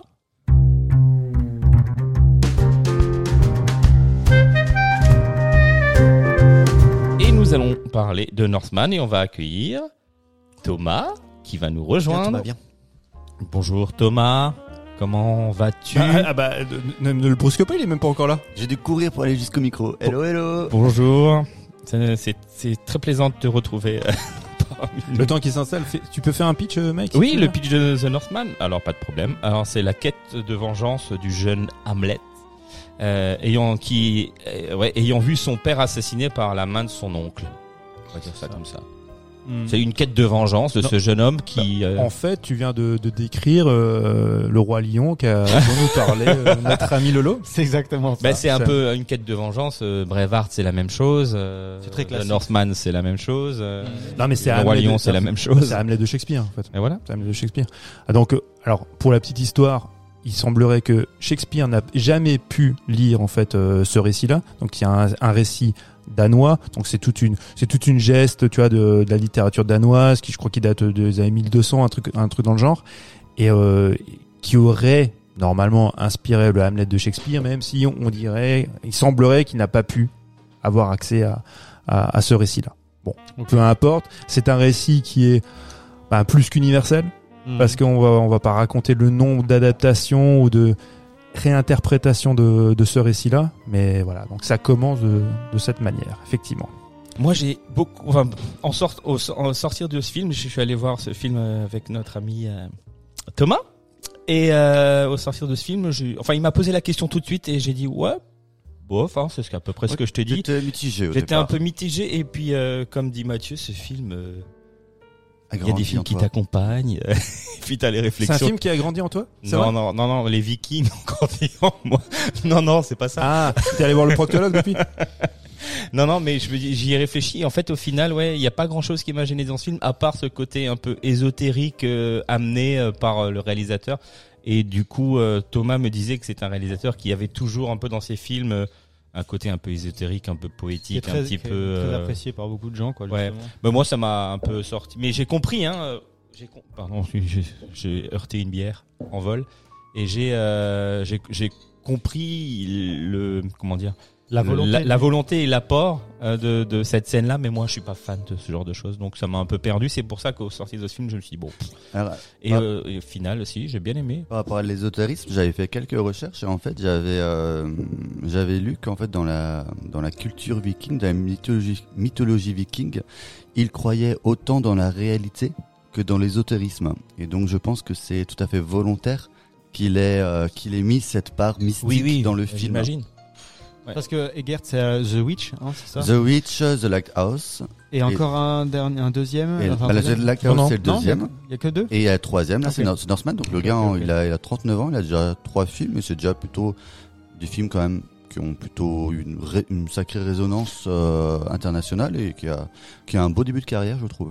Moi, je sais pas vous, mais il me fait... moi, ce réalisateur, je sais pas pourquoi je l'assimile un peu. Alors, Mathieu, il va s'effondrer peut-être, mais à Harry Astor, il me fait penser à. Harry Astor dans le dans son dans son système de travail. J'ai l'impression que c'est un gars qui est très euh, euh, comment, je- comment peux dire? Rigoureux quand il filme quelque chose. C'est-à-dire que là, pour le coup, pour The Northman, il a fait des scènes forcément avec les, les bateaux. Le bateau, il l'a construit à la planche près. C'est une réplique exacte. Les tissus, il a même utilisé des tissus qui a eu du, il a du, du mal à les trouver, etc. Pour faire une sorte de euh, de scène parfaite et pour pouvoir dire voilà ce que je mets à l'écran euh, c'est euh, quelque chose qui a vraiment existé et que de la mythologie que je vais euh, euh, que je vais vous mettre en scène présenter, ouais. présenter c'est quelque chose qui qui a vraiment été fait qui a existé. Enfin voilà c'était il est, il est très très très pointu. Et j'ai l'impression que euh, euh, peut-être qu'il utilise mal tout ce travail là pour The Northman à l'écran. C'est-à-dire qu'il a un gros travail en arrière mais finalement euh, ce qu'il filme euh, tu te dis bon bah ça reste un film de viking où euh, il se passe pas énormément de choses et c'est pas euh, Bon, après, c'est sûr, l'histoire en elle-même, elle est pas, enfin, pa- ouais elle est pas c'est le point faible pour moi du, du film, c'est qu'elle est, elle est hyper bateau, c'est une sorte de vengeance. Après, je trouve que esthétiquement, en effet, ça, ça a quand même de la gueule. Mm. Et je pense notamment à, une- à un plan séquence d'attaque sur un village. Mhm. Ça commence Oui. avec une, euh, il réceptionne une lance euh, exact et après on a tout un genre de travelling comme ça sur l'attaque du village que je trouve quand même assez impressionnante, assez maîtrisée et euh, Moi, je la trouve, en fait, elle annonce quelque chose et tout le reste du film sera hyper déceptif par rapport à cette Ah, séquence. ouais. C'est une séquence qui est effectivement très impressionnante. Le- Quand le film débute, il débute, c'est sur, euh, sur tout un discours un peu déclamatoire, très théâtral. Et là, tu sens, tu te dis, bon les gars, je vais vous chier toutes mes inspirations. Donc t'as du, t'as du Bergman, parce que t'as l'impression d'être dans Persona, tu vois, où t'as en, premier plan, tu vois, les personnages qui sont en train de déclamer en fait ce qui est en train de se passer. Il y a ce côté un peu théâtral, où avant effectivement t'as un travelling latéral qui amène tout ça. C'est très beau. Tu vas enchaîner après sur des sur des séquences qui rappellent inévitablement, mais ça c'était déjà le cas sur ses films précédents, Tarkovsky. Alors, Tarkovsky, il est partout. Enfin, il y a même une séquence qui nous, ben, on en parlera bientôt, la Requiem pour un massacre, la, la, la baraque au début, quand il y a le siège où ils font brûler la, la baraque, même la manière dont c'est filmé, dont c'est, cadré, euh, il, a, Oui, vrai, bah, il, il, Ah, il a étudié tout le cinéma russe, le cinéma euh, suédois, et à un moment donné, il dit, et puis j'ai vu ça en interview, il me dit, oui, oui, effectivement, tout ça, effectivement, je, suis complètement imprégné de, de L.M. Klimov, je suis imprégné de Tarkovsky, déjà dans The Witch c'était le cas, mais je voulais faire mon, mon John Milius, je voulais faire Conan. Et là, je me dis, là, non. Là, non, mec. Je, je veux bien que tu nous chies, c'est toutes tes inspirations de Tarkovsky et que tu fasses ton côté un peu artiste masturbatoire. Ça me va parce que ça me parle aussi, parce que moi aussi je peux être très pédant et ça peut m'aller. Mais quand tu me dis que tu es en train de nous faire le Conan, le nouveau Conan 21 non, mais c'est que t'as rien compris, frère. C'est que non, à un moment donné, où est l'épique? Où est l'incarnation? Ouais, ouais. Alexandre Sarsgaard, excuse-moi, il est très beau, il, est, il sort de la salle de gym. Où est l'incarnation? Moi, il y a aucun moment où je suis mais touché, je suis mais emporté par le film. Jamais, parce que parce que finalement, on, on me propose des belles séquences, des belles scènes, une certaine virtuosité, mais alors il n'y a pas d'âme. Ah, y a rien. Oui, c'est très très Mhm. froid. hein. Le film est froid, au- aussi froid que les euh, que le paysage, que, climat de les décors, l'Islande. Je pense que c'est peut-être plutôt volontaire que le personnage Ah non, mais- principal soit aussi mutique. Mais après, oui, en effet, au niveau empathique, c'est assez. Je vous limite, invite à voir Andrei Roublev de, de Tarkovsky. Dans le genre, euh, effectivement, quelque chose de très âpre, tu vois, avec euh, ces paysages aussi qui sont très austères. Mais putain, je vous jure, ça va vous retirer le bide. Quand, je vois, on en reparlera, euh, Requiem pour un massacre, quand il y a des séquences, des plans, je dis, ça me retourne le bide. Et, j'attends quelque chose un peu épique, au moins violent, ou j'attends du ouais, un spectacle épique à la Conan. Et j'ai pas ça. Là, Alexandre Skar- Skarsgård, qui sort de la salle de gym. Moi, je pense toujours. J'avais lu une interview il y a des années à la sortie de, de Gladiator. Russell Crowe qui dit, moi, quand on lui parlait de sa musculature, il a dit, moi, ce que je voulais, c'est d'être musclé, massif, pas d'avoir un physique d'un mec qui sort de la salle de gym. Parce qu'il n'y a pas de mec qui sort de la salle de gym. Tu vois, euh, dans l'antiquité ro- antiquité romaine, il n'y a pas de mec. Comment ça- tu peux avoir un physique comme ça Qu'est-ce que t'en sais? Mais c'est pas possible, mec. Mais c'est ça. Mais ou alors, ou alors, ce que tu fais. Ou avec tu avec des, des troncs d'arbres, je sais Mais pas, non, tu te non, mais mec, regarde, regarde, c'est simple. C'est simple. des sangliers. quand tu quand tu vois en fait Mel Gibson dans Braveheart, effectivement, il a une musculature sèche. Parce que ces mecs-là, c'était comme ça aussi à cette époque-là. Mm. Ou alors tu fais une musculature massive, comme a pu faire Russell Crowe dans Gladiator, mais pas ce truc-là. Mais c'est en ça que je dis que la musculature de Mel Gibson, ce que j'ai dit tout à l'heure, est plus accessible à nous humains que Non, mais- euh, oui, c'est- les c'est muscul- Mais non, musculatures. parce de- que la volonté, Non, mais- je pense que la Ouais, volonté dans du film, c'est que ce soit dans Braveheart, c'est que ce soit aussi plus réaliste. Je pense que là, Oui, dans, Ben, euh, ben, c'est ça. Et en fait, c'est là où je, où c'est là où je suis pas d'accord avec toi quand tu parles du réalisme qu'il y a dans, le- qu'il y a dans le film, où vous parlez, oui, et- enfin, excuse-moi, je crois que c'était, c'était Lolo qui parlait du réalisme dans, dans, dans le film, de se donner une certaine véracité, un réalisme dans le surnaturel, alors que tu vas mettre des, des personnages qui ne le- qui physiquement ne le sont pas, qui ne sont pas intégrés dans ce réalisme. Ou alors tu me dis, écoutez les gars, ce que je fais, c'est que je fais une œuvre mythologique qui se passe dans l'Anti- parce que tu fais un, voir un mec comme ça dans l'Antiquité grecque, tu dis, ah ben ça peut passer parce que tu vas faire un lien avec euh, les statues grecques, avec le côté un peu dieu, ce que ce qui est euh, Schwarzy dans Conan, c'est un demi homme, c'est un demi dieu. Mm. Là, euh, Mais non. pourtant, quoi. moi, j'y ai vu un- une espèce de, euh, de tragédie grecque, une, espèce de tragédie shakespearienne. Bon, après, ça s'appelle pas Hamlet pour rien, même si la référence est un peu, euh, un peu lourde. Mais euh, chez les Vikings, donc du coup, moi, j'y ai vu un peu ce statut de euh, presque de demi-dieu et de, fantasmé. Donc moi, la musculature, elle ne me choque pas du tout. Alors dans une tragédie shakespearienne, je- arrêtez si je me trompe, je ne connais aucun personnage gaulé comme Alexandre Skarsgård dans toute l'œuvre, tu vois, de, de, de Shakespeare. Après, si on fait quelque chose de d'épique, quelque chose, tu vois, de propre à, oui, au, au récit de l'Antiquité grecque, alors il faut y aller à fond aussi dans le côté, euh, dans le côté fantastique. Il y a une séquence qui, moi, je le sauve, que je trouve géniale et qui me rappelle, voilà, forcément Conan, c'est quand il récupère l'épée. Et quand il combat, tu vois, Ça, elle est chouette. elle est vraiment chouette. Et là, je me dis, il y a, il y a des séquences, il y a celle-ci, il y a les séquences du siège au début. Je dis, putain, c'est vraiment chouette. Je veux voir ce film-là. Mm. Mais sur les 2h20, je vois pas ce film-là. C'est Ah, hyper déceptif. Visuellement, ça claque quand même, je trouve. Et la, la petite apparition de Björk, moi, j'ai Ah oui, bien oui. aimé cette Ouais, petite ouais. que Mac n'avait pas reconnu. J'ai dû lui dire après, mais si, il y a Björk dans le film, je te jure. Ouais, c'est vrai. Elle fait la sorcière. Bon, elle était bien maquillée, elle Par- était bien. Bah, en fait, c'est son, c'est son parolier, le, le co-scénariste du film. C'est le, c'est le pas, l'un des paroliers de, de Björk. Donc, ils ont, ils ont fait venir les copains. Ok. Moi, en fait, je, je vais vous expliquer. Je, je, je vois ce film-là et je, il y a plein de choses qui, me- qui me parlent, que, que j'aime. J'aime les références. J'aime même le côté un peu black metal, tu vois, euh, metal pagan, toute Ouais, cette ouais, ambiance-là. ouais, voilà. Et je me dis, putain, il y a un film qui s'adresse à moi. Il est pour moi, ce film. Et quand je sors, je me, je, je me dis, mais qu'est-ce que j'ai vu finalement, quoi? J'ai, je sais pas ce que j'ai vu. Attends, il y as y y a Jules qui veut parler, parce que depuis tout à l'heure, Ouais, je vais juste poser une question. Est-ce que du coup, euh, t'as t'as préféré le 13e guerrier? Ouais, bah, grave, Bah voilà. bah grave, bah oui, on est d'accord ou pas? Bah oui, bah oui, et le 13e garni Avec de Antonio Banderas. Mais bien sûr, de John McTiernan, même si le film n'est pas parfait parce qu'on sait qu'il y a eu des problèmes de prod et qu'il y a un montage qui est un petit peu chelou, mais putain, au niveau de l'incarnation, c'est quand même un truc de dingue. Ou le dernier samouraï avec Tom Cruise. Ouais, je suis moins, je suis moins emballé. Mais franchement, si je dois faire une comparaison avec un, le, le film de Milius, enfin Conan, bah le film qui peut s'inscrire là-dedans, effectivement, il a tout à fait raison, euh, Jules. C'est, euh, c'est le 13e guerrier.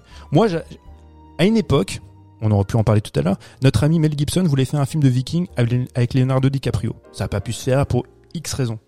Mais putain, Leonardo DiCaprio chez, euh, chez Mel Gibson pour un film de viking, ah bah là, je veux voir ça. Parce que je ça. sais que là, il y aura de l'épique. Là, il y Mhm. aura, euh, ça va, ça va envoyer du pâté, quoi. Oh, T'en as eu, t'en as eu un petit extrait, un petit extrait dans euh, comment il s'appelle le film avec DiCaprio là. euh, Revenant The Revenant. Revenant. Ouais, ouais, il y a, un- il y a un peu, ah, le côté survivaliste, ouais, il y a un- Mhm. le survival, oui, il y a, il y a un peu de ça. Mais moi, moi, il y a, dans, franchement, quand je vois The, parce que The Northman, c'était une attente. hein. On en a parlé déjà aussi avec euh, avec Lolo.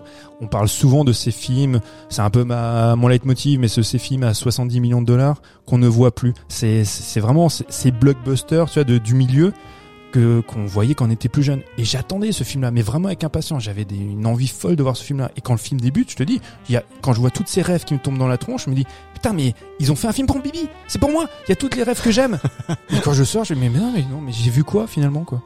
Ouais, ouais, c'est c'est vrai. ouais. T'as l'impression que le, le récit s'écrase un peu à un moment donné quand euh, dans la dans la partie où il va dans le, dans le village où il va En fait, il y a un le, le tueur de son père. En fait, non, mais c'est pire que ça. C'est que je me fous en fait des enjeux du film. Je suis, mais à aucun moment donné, je, je, je m'intéresse à ce qui se passe. Je suis comme toi, hein, je pense. Hein, il y a des séquences, je suis happé par la beauté. À la- au final, c'est quand ils sont là, euh, à côté du, du volcan, ils sont en train de se, Ah, se- la scène, elle est dingue. Elle est, elle est géniale. Et ils sont tout nus. Et ils sont tout nus. Mm.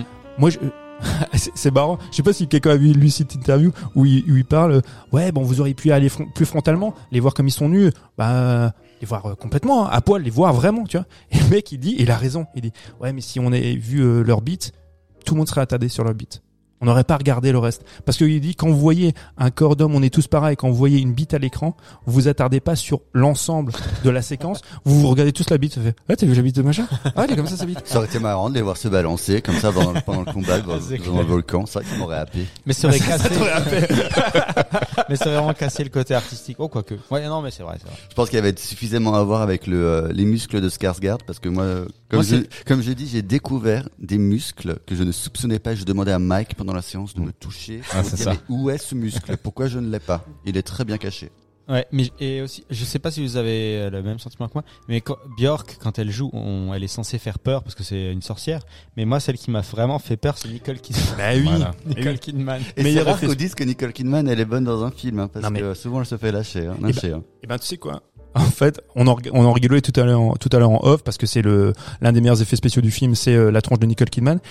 Mais c'est surtout le meilleur élément fantastique dans ce film-là, parce que tout. Mais non, mais Non, mais c'est vrai, c'est Mais vrai, c'est elle vrai. fait peur. parce que elle, Mais elle fait peur, fantastique, genre. euh, Ah, elle a une scène finale incroyable. non parce que s'il y a, s'il y a bien Ouais. un personnage qui s'inscrit physiquement dans un, dans quelque chose de fantastique dans ce récit, c'est elle et son physique s'y prête. Quand tu vois le physique de Nicole Kidman dans n'importe quel film, tu te dis putain la meuf, le botox, merci. Mais là, tu te dis il y a quelque chose de monstrueux. C'est Lady Macbeth. Donc il y a vraiment tout le côté shakespearien, mais là tu la vois, elle est incarnée. C'est le seul personnage incarné. Moi quand je la voyais, mais j'étais, mais j'étais content de la voir. Je dis putain, voilà, là on a un personnage. Je parle même pas que du jeu. Je dis j'ai un personnage enfin à l'écran. Et hmm. pas euh, ça se garde, il est beau, il est musclé.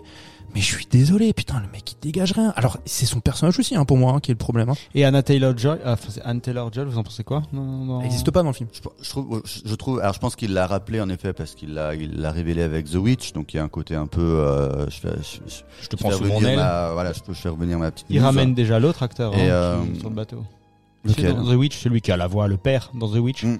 Puis il ramène William Dafoe aussi. Oui, Il voilà. ouais. un- voilà, ça va être un, ciné- un cinéaste qui va, qui va euh, aimer s'entourer de, d'habitués de, de sa petite troupe. Après, en effet, je trouve qu'Anya Taylor-Joy a un rôle assez fonctionnel dans Mais- le film. hein. Et beaucoup. C'est ça le problème. Quand je parle tout à l'heure d'incarnation, c'est que c'est souvent des personnages fonction dans, dans ce film. Moi, enfin, c'est c'est un film.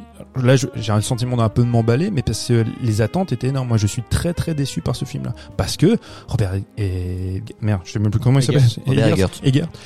Ces films précédents, quand vous avez vu The Witch ou The Lighthouse, je me souviens avec le on avait parlé parce qu'on a bien rigolé. Sur- surtout, il y, a un...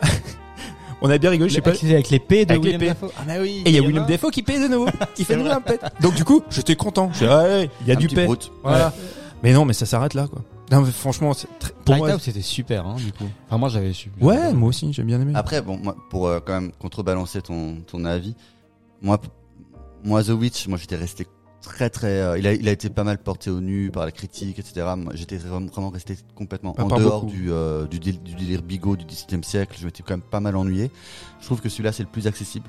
Pour Oui. le coup. Mm. Oui, c'est vrai. Malgré les, toutes les, les visions ésotériques qui peuvent un peu perturber. Mais C'était sa volonté, tu penses, au- tu vois, de, se- de se dire, bon, bah là, on va ramasser un peu de Vu le budget, il y avait comme les, les studios derrière. Je pense qu'on lui a quand même dit euh, attention, papy, fais pas ce que tu veux quand Parce même avec final- 80 millions. Hein. Au final, ouais, c'est ça. Au final, avec dépassement de budget suite Covid, il coûte près de 90 millions.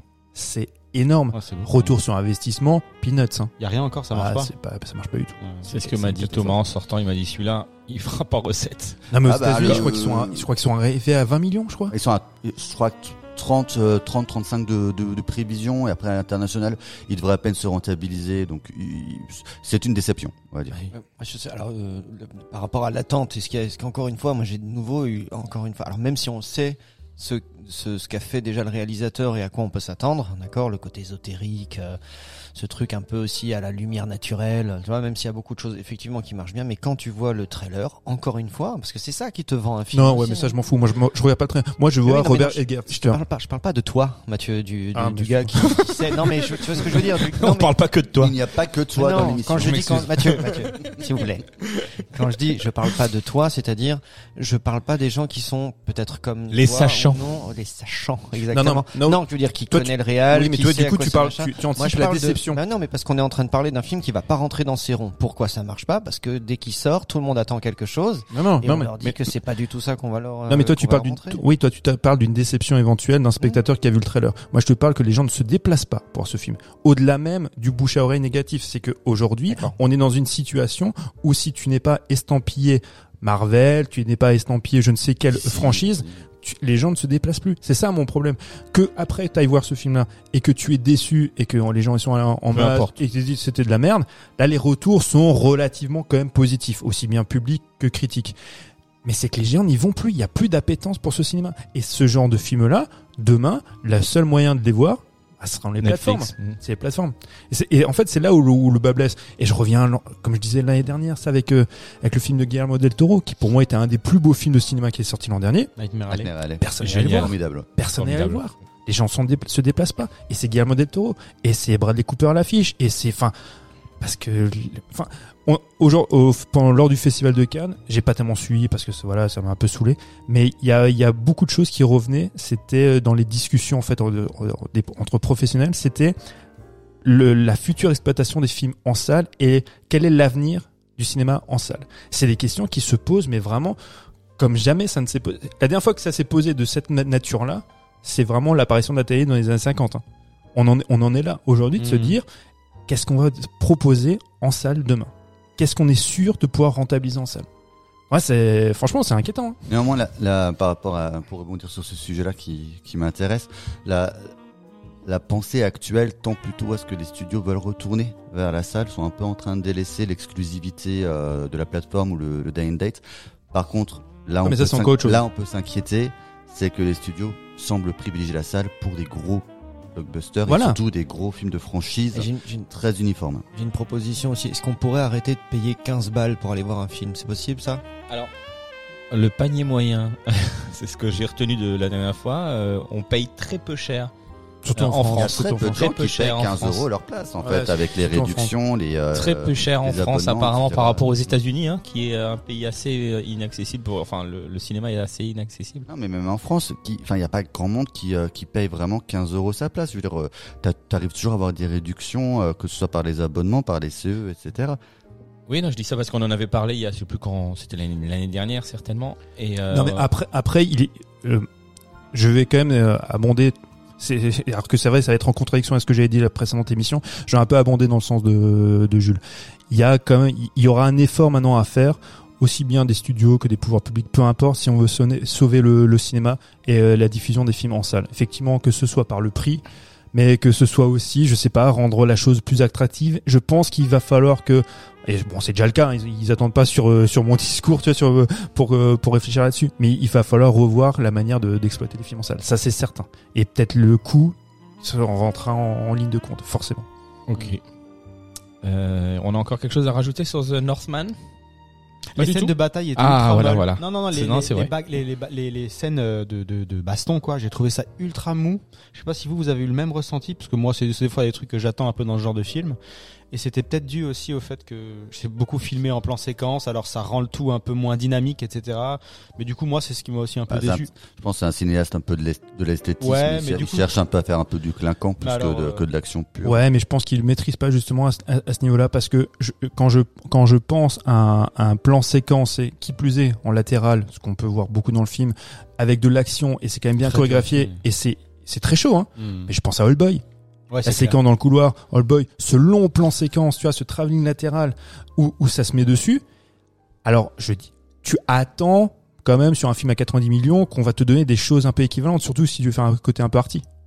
Ouais, non, mais c'est après la Corée de Old Boy euh, euh, sur la scène de, de baston et ce que tu vois là, c'est euh, c'est c'est c'est pas comparable en fait. C'est ça, parce que l'intensité qu'il y a, c'est le, le- c'est pas du tout la même chose. Tu vois, même c'est- quand tu regardes, c'est que c'est- je rejoins tout à fait ce que dit Lolo. J'ai trouvé qu'effectivement, et c'est peut-être ce qui est dé- euh, qui est déceptif quand tu quand tu regardes ce film, c'est que en fait, on a sacrifié l'intensité au, au prix de, de l'esthétisme. Tu vois ce que je veux dire Et justement, le, le, le- on a enlevé du rythme au combat.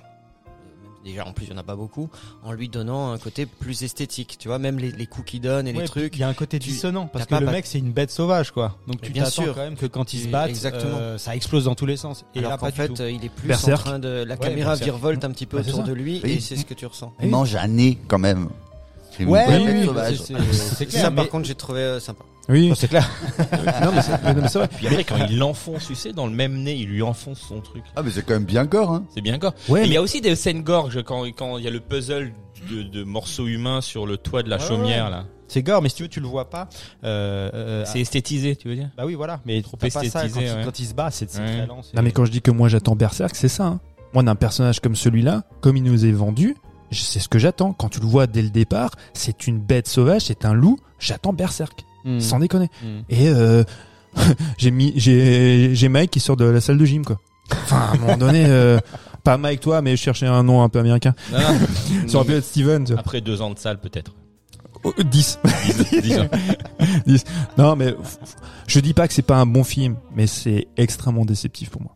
Est-ce que dans, dans ce dans ce registre-là, à l'époque, euh, Valhalla Rising, ça t'avait pas plus euh, plu ou pas du tout Bah, on- cette année, on aura l'occasion de parler de, de notre ami danois, qui pour moi, et c'est un des cinéastes les plus surcotés, donc euh, je pourrais, ça va être compliqué pour moi d'en dire du, du bien. Euh, moi, enfin, déjà, déjà Drive, c'est pas possible, donc euh, non, non, j'ai- beaucoup de mal avec Nicolas euh, Winding Refn, mais euh, non, là- non, mais tu sais quoi, la différence, tu vois, Lolo, oh, je sais qu'on n'est pas d'accord, mais euh, ben, j'ai- alors qu'un film qui a coûté au moins trois fois moins, bah, j'ai préféré The Green Knight. Il y a pas de séquence, il y a pas de séquence de bataille. Ah. C'est, on va dire, c'est autre chose, tu vois? Oui, là, c'est mais clair, oui. dans une proposition esthétique Ah oui, là, pour qui- le coup. tu euh, vois, qui a, qui marche un petit peu, tu vois, dans cette même mouvance arty, je, je- The Green Knight je- m'a plus transporté visuellement. Mais c'est beaucoup moins accessible. Ah ouais. On est d'accord. pas la même. Oui, oui, oui, bien, mais je, C'est clair, ouais, ah oui, je, d'accord. je, je Ouais, dis ouais, pas. Mais euh, comme, comme Mike disait tout à l'heure, je suis un sachant, un prétentieux, donc je préfère The Green Knight. Et c'est normal. on attend, on n'en attendait pas moins que toi. On va passer, euh, on va passer à The Best of Enemies. Euh, qui est autour de la table pour euh, parler de ce film-là? Il y a, il y a Il y a Julien qui Julien arrive qui revient? pour parler de. Ok, ça marche. Donc The Best of Enemies, disponible sur euh, Netflix. Donc le pitch est au début des années 70, un leader du Ku Klux Klan et une militante noire des droits civiques se retrouvent pour débattre lors d'une réunion communautaire pour établir un décret de déségrégation scolaire. Et donc au casting, on y retrouve Sam Rockwell, Taraji P. Henson et Wes Bentley. Moi, j'ai- j'ai- pour commencer, j'ai juste une chose à dire, et après je vous rends tout de suite la parole. Quand je vois ce type de film, euh, c'est toujours la même question que je me pose à chaque fois. Un bon sujet fait-il un bon film? Oh La réponse, bah ouais, c'était une question rhétorique, la réponse est toujours la même. Non Non. Moi aussi, quand je regarde le film, je me dis, est-ce que j'ai pas déjà vu ce film environ 15 fois ou T'es tu vois- comme, comme Burr, t'es euh, Running Out of White Guild. Ouais, non, non, mais c'est, c'est, c'est, tu te dis, en commençant le film, tu te dis, euh, tu sais plus ou moins déjà où ça va aller, quoi. Tu connais, tu sais. Bah, ils l'annoncent dans le dans le résumé du film, tu vois, tu vas sur Ouais. Netflix et ils te disent euh, voilà, il y a ça et puis euh, ils sont amis à la fin quoi. Mais tu sais, quand t'as Enfin, déjà pas- la en- fin. Et en plus, j'en ai pas vu beaucoup des films de ce genre, mais je veux dire, je sais pas, t'as vu Black Clansman, t'as vu, euh, je parle des films récents, hein, ou même et plein d'autres. Il y en a J'ai trouvé j'ai trouvé trace- très ça très gentil, je trouve le retournement de situation, le retournement le retournement de veste de je sais plus comment il s'appelle mais du du leader du club ouais Ellis. trop facile, euh, la nana elle argumente, il y a, il y a rien, il y a pas d'argumentaire. Enfin, il y a Bon, le, le coup de la euh, de, de la charrette, c'est assez, c'est, drôle. Ah. Ben, en fait, tu vois rien, tu tu enfin euh, tu qu'en fait, c'est, le principe, c'est en gros, il, oui, c'est un débat en fait. C'est un débat, mais qui dure 15 jours. Et apparemment, c'est très utilisé aux États-Unis, hein, c'est ça hein, Voilà. que Tu me disais, Ah, la dans- charrette, dans les- on l'a on l'a tous vu, euh, si ce n'est dans les séries, dans les films. euh, et effectivement, ça fait partie euh, d'un truc qui, euh, qui est très vivant aux États-Unis, c'est les clubs de débat. Ouais, les clubs de débat. Ouais. Ils aiment ça. Donc c'est vrai qu'il y a rien qui se dit dans ce truc-là. Tu vois que ça se passe, tu vois les semaines passer, mais il n'y a pas de, En fait, il y a beaucoup de confrontation, con- Il y a beaucoup de- confrontation d'idées. juste rappeler qu'il y, a- il y a une école. Donc c'est dans un Oui. dans une ville du Ou- sud des États-Unis. des où- États-Unis où forcément communauté blanche, communauté noire, voilà. Il y a une école primaire noire qui brûle et le, le but c'est de, On est en de période ségrégationniste. voilà, voilà, et le but de, euh, Que faire des enfants, les enfants, il faut bien de la militante, voilà, de c'est de faire une mixité, donc d'intégrer les euh, les, l'urgence, les élèves ça, noirs dans l'école. que les élèves blanche. noirs ne prennent pas de retard dans leur scolarité et comme il n'y a plus d'école, le, le- la problématique c'est qu'est-ce qu'on en fait et Mm. du coup à un moment donné est proposé euh, forcément par la communauté afro-américaine de euh, Débattre de- sur de- cette idée-là. de placer les enfants Mhm. euh, dans l'école et euh, alors euh, le, le, le- et c'est enfin comme dit c'est une histoire vraie donc ce sont des choses qui se sont vraiment passées oui. et du coup, euh, il y a aussi, on est en Caroline du Nord et dans cette ville de Durham, là, ou Durham, je sais plus comment il dit Durham, ça, ouais, Durham. Euh, la- le, Durham, Durham. Aura des Durham. femmes de la maison de Dieu, un accord. Et du coup, euh, Pas la- mal. aussi la communauté. Euh, L'autre il se félicite. Pas mal, pas mal. Bien wesh Mike.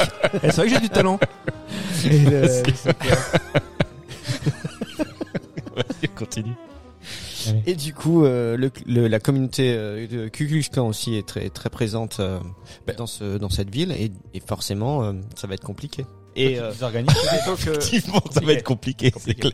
Et du coup, les mecs ont réussi euh, à se dire, il y a un gars qui, lui, maintenant officie, je crois, dans le Nord, qui est originaire de Caroline du Nord, donc c'est euh, c'est le, le C'est pas le procureur qui voulait, euh, enfin il n'y a pas un procureur, c'est le juge. non non, on leur impose le juge qui leur impose un, un, un débat La- parce non, que vous lui voulez pas trancher. non, ils savent que la situation est problématique et qu'à un moment donné, il va falloir euh, prendre une décision. Mhm. et ça risque de générer vraiment des problèmes, donc la guerre civile dans il la ville. voulait s'en laver les mains. Et bah, c'est pas qu'il veut s'en s'en laver les mains, mais à un moment donné, je crois que c'est un avocat ou c'est un mec euh, proche de lui qui lui conseille. C'est un homme, c'est-à-dire le, euh, le personnage de, je vais essayer de retrouver son nom, c'est Babou Sissay, donc c'est euh, Bill Riddick. Euh, qui euh, qui lui est un négociateur en gros si on veut c'est quelqu'un qui qui mène des débats des charrettes et du coup mais il l'a fait dans le nord où c'est déjà beaucoup plus souple et on c'est plus facile de gérer la communauté enfin le, la, la, la, la relation Le qu'il y a conflit. entre les noirs et les blancs à cette époque-là. Et là, il lui, c'est d'ailleurs voilà la dernière chance, c'est un peu de proposer à ce mec-là de venir faire ce truc et d'essayer euh, d'un- par un compromis de, de faire en sorte que la situation n'explose pas et de trouver une solution. Oui. Et, Et, c'est et effectivement donc ce qui va voilà, et les deux chefs de débat, c'est ça qui est drôle, c'est que d'un côté, donc le chef de débat euh, pour les blancs, c'est le chef des Klux Klan de la ville, de la Mhm, branche du de la ville, qui est joué donc par Sam Rockwell et à le- à- en face c'est euh, donc la euh, dame dont j'ai oublié le nom l'actrice qui est très très bonne d'ailleurs dans, dans son rôle Alors Anne c'est euh, Atwater. Taraji Taraji Henson. N.P. Henson. qui joue Anne Atwater, Atwater. et donc qui elle représente la communauté noire et il s'oppose avec voilà, en discutant quoi et finalement comme Mais- dit Mike c'est très gentil parce que Ce sont deux extrêmes à chaque fois des deux communautés. hein. Oui, mais il n'y a pas, enfin. Ah, mais la, la confrontation des antagonistes, ça, ça peut uniquement fonctionner, à mon sens, quand, quand, tu leur, quand tu donnes un enjeu qui dépasse simplement, même si c'est un, d'après une histoire vraie, hein, c'est comme ça que ça nous est vendu, il faut que ça dépasse quand même un petit peu le, le, la- je sais pas moi, le, le contexte, tu vois, euh, de l'époque, les petites, les petites problématiques de chacun, que lui il a son enfant qui est placé, qui est trisomique, machin. Enfin, il faut que ça déplace tout ça. Il faut, en fait, il faut prendre l'ampleur de la problématique, mais qui est pas juste liée à leur personnalité à eux, Mhm. parce qu'en fait, ça se limite à leur propre personnalité. Mhm. Parce que moi, je vais changer mon positionnement parce que effectivement, elle s'est inquiétée, elle s'est questionnée sur le- les problèmes de mon enfant. Est-ce Oui, que mais- tu vois, en fait, la- la- Le, ouais. non, mais ce que je non, mais là, je, je finis Oui, juste oui, rapidement, vas-y, Mike. vas-y, vas-y. Ce que je veux dire par là, c'est que tu- euh, les enjeux doivent dépasser en fait les problématiques intrinsèques de chaque personnage pour que toi tu puisses aussi prendre la mesure de, de l'ampleur de la problématique. Parce qu'on finalement, au bout d'un moment, c'est- avec ces questions de ces débats-là, tu ne sais même plus pourquoi ils débattent. ouais c'est clair Au bout d'un moment, tu ne te poses même plus la question de la problématique de l'école. C'est ce qui m'a embêté moi en fait dans ce film, c'est que et en- alors moi je l'ai regardé, j'ai lancé le film, moi je savais pas que c'était une histoire vraie. hein. Je savais pas du coup de quoi de, de tout de quoi ça allait parler, je me suis pas renseigné du tout, j'ai pris le titre du film, j'ai lancé le truc, je le regarde, j'arrive à la fin du film où je me dis bon, pff, ouais OK. Ça il, y a plein de choses que j'aurais voulu voir que j'ai pas vu, le mec d'un seul coup décide de de, de, de changer d'avis, ok, machin. Et à la fin, c'est là que moi j'ai juste à la fin, on voit donc euh, les quelques images et les, les bouts d'interview des, des protagonistes, les vrais. Euh, Ouais. Et du coup, je me dis ah merde, ah, c'était une histoire vraie. Bon, ah, bon bah ok. Et après, je me suis dit bah en fait. Alors je, je peux accepter, je peux comprendre hein, que en fait tu- quand tu mets deux, comme tu dis, antagonistes comme ça l'un en face de l'autre et que tu les obliges à converser, et ben forcément les petites croyances, enfin ça vient surtout, enfin plutôt quand même du gars du, du Ku Klux Klan, euh, il va être, il, peut- il peut pas rester dans ses dans, dans, dans ses idées parce que euh, il va être conf- il va il va devoir les confronter à, à cette personne et il va se rendre compte que ben il est un peu incohérent. J'ai Mais- le même problème, on avait parlé une fois toi et moi, avec American History X. Pour moi, c'est exactement Mhm. le même problème. C'est la facilité qu'il peut y avoir, c'est dans un retournement de, de situation euh, paradigmatique, Ouais, ouais, ouais, ouais. tout ça parce que tu es en relation avec quelqu'un qui un jour va te te tendre la main, alors qu'avant ça, tu as fait les pires atrocités. Je dis pas que ça n'arrive jamais. Je dis que au cinéma, en tant que spectateur, tu peux attendre quelque chose de plus une facilité. romanesque quoi. ou de Mhm. peu, ou un peu plus, je sais pas, un, un Bah, peu plus enlevé, tu vois, narrativement. Si l'idée c'était ouais de, de, de, de dire que on arrive à vaincre le, le, le, le- racisme par euh, le- la charrette, tu vois, pour moi le héros et le truc important c'était ça. Moi c'est ça que j'aurais voulu voir. À la fin je me suis dit C'est mais les moi- débats d'idées, quoi. mais bien qui- sûr, moi j'aurais voulu bien voir sûr. justement. Alors euh, que c'est pas juste les- parce que l'autre il a un fils handicapé et qu'elle s'inquiète du fils Exactement. handicapé et ça Comment le fait est-ce que changer d'avis. Toutes ces personnes-là euh, décidaient Trop entre facile. elles comment est-ce que ça se passait pendant la comment ça ça s'est passé, tu vois, limite un procès verbal de ce truc-là et de voir euh, qui a dit quoi, qui est intervenu. Ouais. Alors forcément, oui, ils ont des représentants, cinq d'un côté, cinq de l'autre, qui à la fin vont trancher et vont voter. qui finalement ne représentent qu'eux-mêmes. Ils ne représentent pas leur communauté. C'est Et- c'est là où là où bas blesse, c'est que narrativement c'est- il y a un gros problème. Si c'est si c'est euh, Si c'est une si histoire y a- vraie. y a- les décors sont Ouais, impeccables ça, et on t'as vraiment l'impression d'être dans Oui, la je sais, période. mais- T'es- t'es- les, les personnages sont bien joués. Un Rockwell, euh, je veux dire, il est bon. Il est super bon. Franchement, il, a- Rockwell, il je est toujours bon ce mec-là en Ouais, fait. ouais, C'est un des acteurs les plus sous-cotés malgré Oscar, Malgré parce qu'il a, a chopé un Oscar du meilleur second rôle. Ouais. Enfin, moi je me Quel suis, film il a eu Billboard, ça Billboard, Ah, Billboard, Billboard. ouais. moi- je me souviens, j'avais découvert Sam Rockwell à l'époque, c'était dans, dans le film de George Clooney. Ah non, non, euh, Confession d'un homme dangereux. C'est avant Green Miles, j'imagine. Euh, bah Confession d'un homme dangereux, je crois qu'en 2000, hein, je crois un truc comme ça. C'est c'est le film qu'avait produit Soderbergh, je vous en avais parlé une fois. Et c'est la première fois que je vois ce mec-là. Et je me dis putain mais c'est quoi ce mec? Il est dingue. Et, et je me souviens après, il avait tourné, je crois un an ou deux ans après, dans associé avec euh, sous la direction de Ridley Scott avec Nicolas Cage. Il faisait de l'ombre à, à Nicolas Cage. Hmm. Nicolas Cage, qu'on aime ou qu'on aime pas, c'est un mec qui bouffe la pellicule. Et Sam Rockwell, je me dis putain mais c'est qui ce mec? Il, Ouais, est, balèze, il, est dingue. Ça a jamais été une star. Il est, il est plus Il- ou moins il- connu. Mais il a Les gens jamais eu son premier rôle, sauf Bah, des trucs bah, comme ça, quoi. bah, il Et a eu des encore, premiers c'est- rôles, mais qui, re- qui restaient, tu vois, tu parlais de Moon. The Moon, c'est bah, Ah ça- oui, si, c'est vrai, Moon. En plus, il joue les deux personnages. Voilà, mais c'est pas un- c'est pas un énorme succès non plus public. Mais il a pas la tête super du client. film, par contre. Bah c'est ça, c'est c'est que les gens en fait identifient sa, sa gueule, mais n'arrivent pas. C'est toujours le gars. fait, Ah, lui, je le connais. Je sais pas comment il s'appelle, mais je le connais.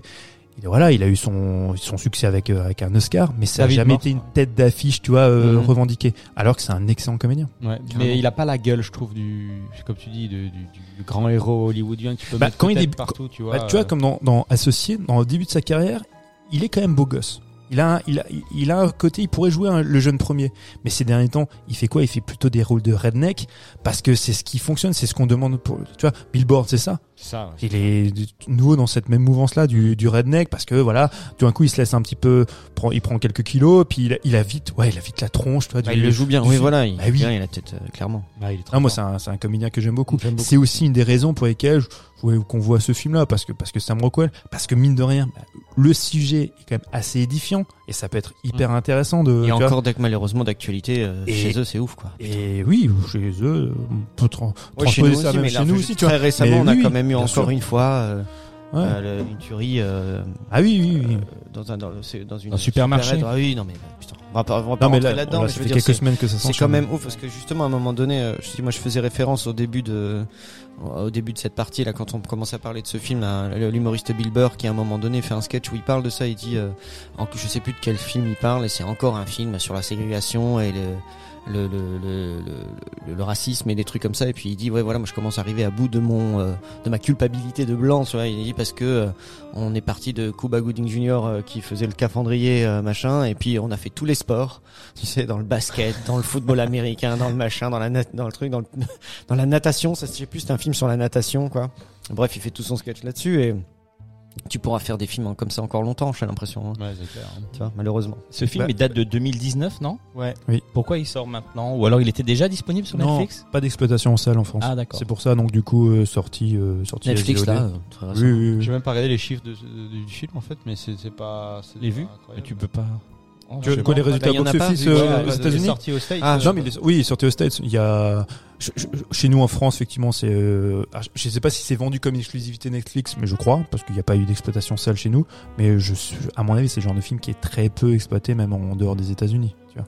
Donc quand t'as- le film n'est pas exploité en France, c'est quand même que les distributeurs se disent oula, euh, c'est, je veux dire, ça c'est, c'est juste non quoi en fait. De toute façon, on le voit bien, les, les exploitants sont de plus en plus frileux. Moi, je, je me souviens d'une époque. Alors, je, je mets, je mets pas ce film en perspective, mais je me parle. Je, je me souviens d'une époque quand un film sorti en direct ou vidéo. Ah, c'était c'était Ouais, un, ouais, ouais. c'était un mauvais film, mais t'étais content parce que c'était des films d'action, des trucs comme ça. Bon, voilà, moi ça me faisait plaisir. Maintenant, d'être direct ou vidéo Ah. ou de la VOD, tu vois, bah, il y en a, il y en a plein. Même si même si t'as été d'affiche, je vous parlais tout à l'heure. Bon, c'est pas un énorme chef-d'œuvre, mais plutôt sympathique. Ce euh, professeur The Madman, t'as quand même Mel Gibson, euh, Sean Payne à l'affiche. Tu dis, bon, le film est pas dégueu, exploitant, exploitation en salle possible. Mhm. Il y a, il y a 20 ans, il serait sorti en salle. Sans aucun problème. Il y a même 10 ans, il serait peut-être sorti en salle. Aujourd'hui, les exploitants, ils, ils- ils se posent la question. Ils disent, euh, il y a- ou les distributeurs, pardon. Le distributeur dit, euh, t'es sûr qu'on va rentrer dans nos frais? Parce qu'on va acheter ce film-là combien là? Euh, Ouais, je suis pas sûr. Hein, si, si on fait 100 000 euh, en- entrées, c'est énorme. Bah, écoute, là, j'essaie de, de, de choper des chiffres là et pour te dire de ce que j'en vois, apparemment. Il fait 10 euh, millions en domestique. Ouais, il a fait euh, bah, à peine plus à l'international. Regarde. C'est- Non, à c'est- l'international- non, donc, il a rien fait à l'international parce qu'il a pas été. il a pas T'as été. le budget donc- du film? Alors le budget du film, ben c'est 10 millions. Et il a fait 10 Et millions. il a fait States. 10 millions. 10 millions de têtes. Il a pas fait. ouais.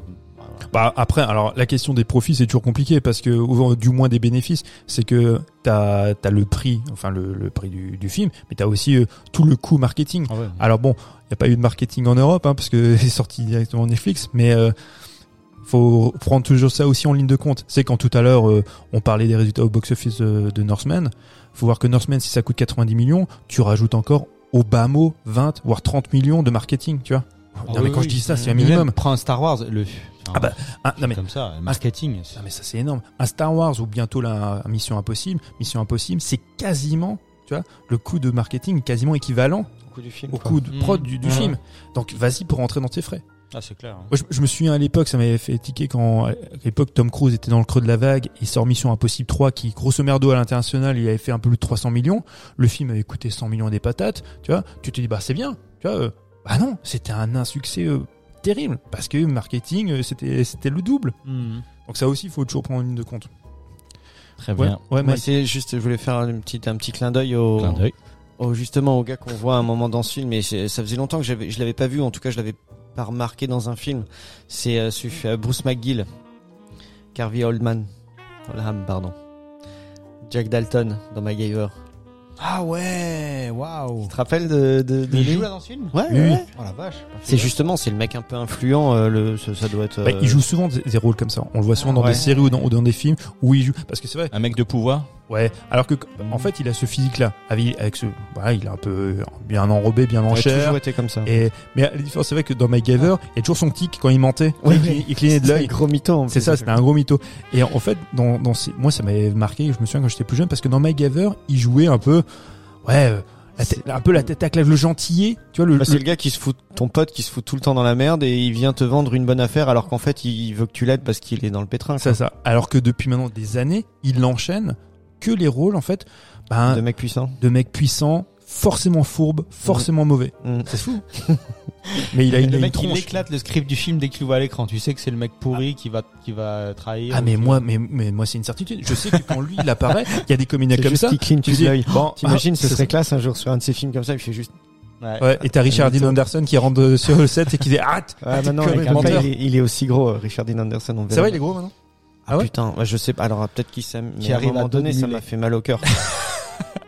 En référence à sa coupe C'était de mon, cheveux. c'était mon héros à l'époque, moi.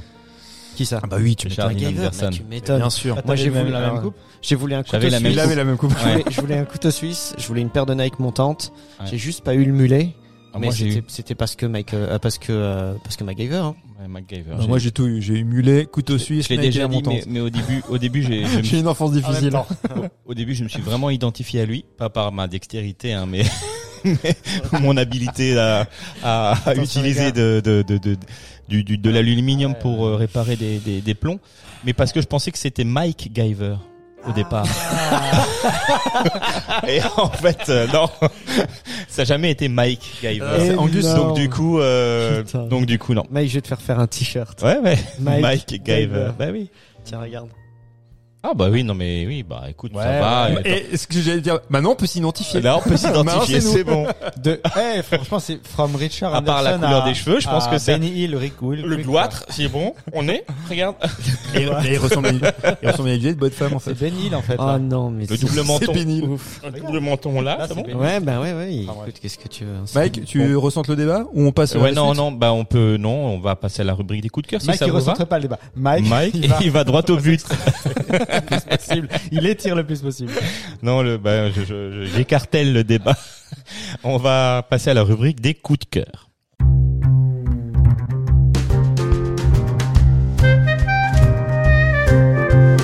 Alors, qui veut commencer avec son coup de cœur? Bah Loris? Au hasard. Au hasard. Vas-y. Alors, je regarde beaucoup YouTube en ce moment. Et comme ma dernière reco, c'était une reco YouTube. euh, T'as pris un abonnement premium si j'ai, j'ai j'ai bien Ouais, ouais, tendu l'oreille. voilà. Je me euh, suis dit pourquoi pas, tentons. Et je dis c'est une des meilleures choses que j'ai fait dans ma vie. pourquoi? Ça Euh, apporte quoi à part non, ne mais pas vraiment, avoir de vraiment, pub les gens, essayez euh, YouTube Premium sans les pubs, c'est incroyable. Ah c'est Ça- pas une vanne? Ah non, c'est pas une vanne, je te jure. YouTube Premium, donc déjà, pour moi, je le regarde juste. je- J'avais juste Adblock. pour enlever. Non, non, mais c'est c'est pas pareil. Marche plus, je du tout. Marche plus. Euh, le fait de ne pas avoir les premières pubs sur les vidéos, souvent, je sais pas si vous avez remarqué, vous lancez des vidéos, vous avez les pubs, vous êtes là. Est-ce que j'ai vraiment envie de regarder cette vidéo J'ai dit, Est-ce que j'ai vraiment, vraiment envie de regarder cette vidéo Et 90% du temps, Tu l'arrêtes. Tu l'arrêtes. envie, en fait. Et là, c'est pas le cas. Là, tu vas d'une vidéo à l'autre très simplement, et en fait, tu te rends compte que euh, tu accèdes beaucoup plus facilement au contenu, et du coup, tu vas te lancer dans des trucs que tu aurais pas lancé avant. Ah, mais là, du coup, tu me fais peur, je te dis. Non, non, mais je te jure, c'est fou. je vais C'est finir, fou. je vais continuer par regarder La- la des, des, des de Russes se contenu. taper dessus dans des road rage. Mais ça m'a permis justement- des baffes. C'est pour que ça que j'ai un peu euh, voilà parcouru euh, le web pour trouver plein de trucs sur le cinéma, des, des choses qui étaient intéressantes. Du coup, moi forcément je suis tombé sur ce truc Combini et là je suis tombé sur un autre truc que je connaissais pas. Donc c'est là sur la chaîne euh, peut-être Mathieu connaît mais sur la chaîne Vanity Fair, c'est une série de chaînes qui s'appelle Notes on a Scene. Euh, le, concept est très simple. Euh, il y y a une table donc euh, table écran et ils invitent des réalisateurs et des acteurs à venir autour de cette table à passer euh, des scènes et avec leur stylo euh, euh, décrypter la scène. Donc c'est-à-dire là vous voyez cool. euh, euh, là il y avait un plan caché, etc. Là genre là on avait caché une caméra. Et si c'est le ça- réalisateur auteur de la scène Ah oui, ou oui, bien D'accord, sûr. ok. Ils invitent là pour le coup euh, bah il y a Northman, il y a Eggert et puis euh, Sagegaard qui viennent parler de la, de la scène du bateau et ils expliquent. Donc là il y avait un mec couché. Oui, le mouvement de caméra est assez impressionnant. Et il y a tout un tas de vidéos sur ben, plein ça va de Once Upon a Time, je pense à toi, à America, il y a Tarantino et DiCaprio qui viennent discuter justement, euh, voilà, C'est celui-là que j'ai vu. personnages. Mais il y a aussi Edgar Wright qui vient de parler de ses films. Il y a euh, tout un tas de, ça va, ça va très loin. Il y en a plein. Et euh, forcément, c'est sur YouTube, c'est gratos. Donc, euh, c'est, par contre, c'est qu'en anglais. Donc, Voilà, et c'est pas sous-titré. c'est pas sous-titré. Donc c'est alors moi j'ai regardé la vidéo sur avec Tarantino. Tarantino quand c'est pas sous-titré, il parle quand même très très vite, vite. hein, ouais. C'est des fois c'est chaud. Au moins DiCaprio, il prend son temps, mais Alors, Tarantino c'est chaud. si vous avez l'oreille, vous, si l'anglais ça va, c'est bon. Mais euh, au pire, vous avez les sous-titres automatiques de YouTube. Ouais. Alors les sous-titres automatiques de YouTube, je te dis avec du Tarantino, c'est bien marrant. Ouais, ouais, euh, vous pouvez comprendre le sens, mais c'est effectivement. Mais sinon, si vous comprenez, c'est vraiment, euh, c'est super intéressant à regarder et, euh, On a du bruit au backstage. et ça décrypte, euh, ça décrypte plein de scènes qui sont vachement cool. Donc euh, voilà, c'est va- la chaîne donc Vanity Fair Notes on a Scene sur YouTube. Bien. Qui veut passer à son coup de cœur? J'arrive. Il a une hache. Là, une hache et un couteau. Ah mince. Euh, explique-nous, je peux explique d'abord manger je- un bretzel parce que j'ai faim. Je vais vous expliquer, vous allez comprendre. Euh, j'ai deux petits, euh, j'ai deux petits coups de cœur euh, aujourd'hui. Donc, euh, je vais commencer par le, le, le premier et en, pour rester un petit peu dans du le thème, matériel agricole. bien, non, c'est plus moyen, ouais, bien moyenâgeux. Je voudrais vous parler d'une chose. Est-ce que vous savez ce que c'est que le béour? Toi, tu sais? Moi, je sais pas. D'accord. Toi, tu sais pas? Ah, t'en as déjà entendu parler, mais c'est juste le nom te parle pas. Le béour, c'est un sport, les enfants. Ah oui, oui, oui, oui. c'est un oui. sport médiéval. Mmh, ouais, ouais. Enfin, médiéval. C'est un sport qui est De Bataille, combat. et- Bataille. De Ouais, combat. ouais. Alors c'est c'est un sport qui existe. Avec alors une il balle, est pas forcément avec quoi? Il y a une balle ou un truc comme ça? Oh, il y a pas de balle. Ah. Oui, non, mais oui, Non. le béour, mais je sais, ils se battent en. Vas-y, continue. Avec une balle. Non, c'est ça, comme ça que moi on Toi, a tu pratiqué mon tu excision, penses- c'était tu- comme ça. Tu penses au rugby et au foot australien, mais c'est pas. Mais foot australien, moi, Tu j'ai pratiqué. pratiqué, Écoute, mais c'est il n'y avait pas de hache et de couteau. c'est voilà, mais c'est c'est tu prends la même sauvagerie et seulement tu mets les gars en tenue euh, en tenue d'époque. Ah, Donc en fait, c'est tout simplement des compétitions qui existent à l'international. En France, on a aussi euh, on a aussi nos compétitions et on a une ligue. Donc je vais juste sortir ma petite feuille parce que c'est un petit peu euh, c'est un petit peu compliqué pour retenir ça de tête.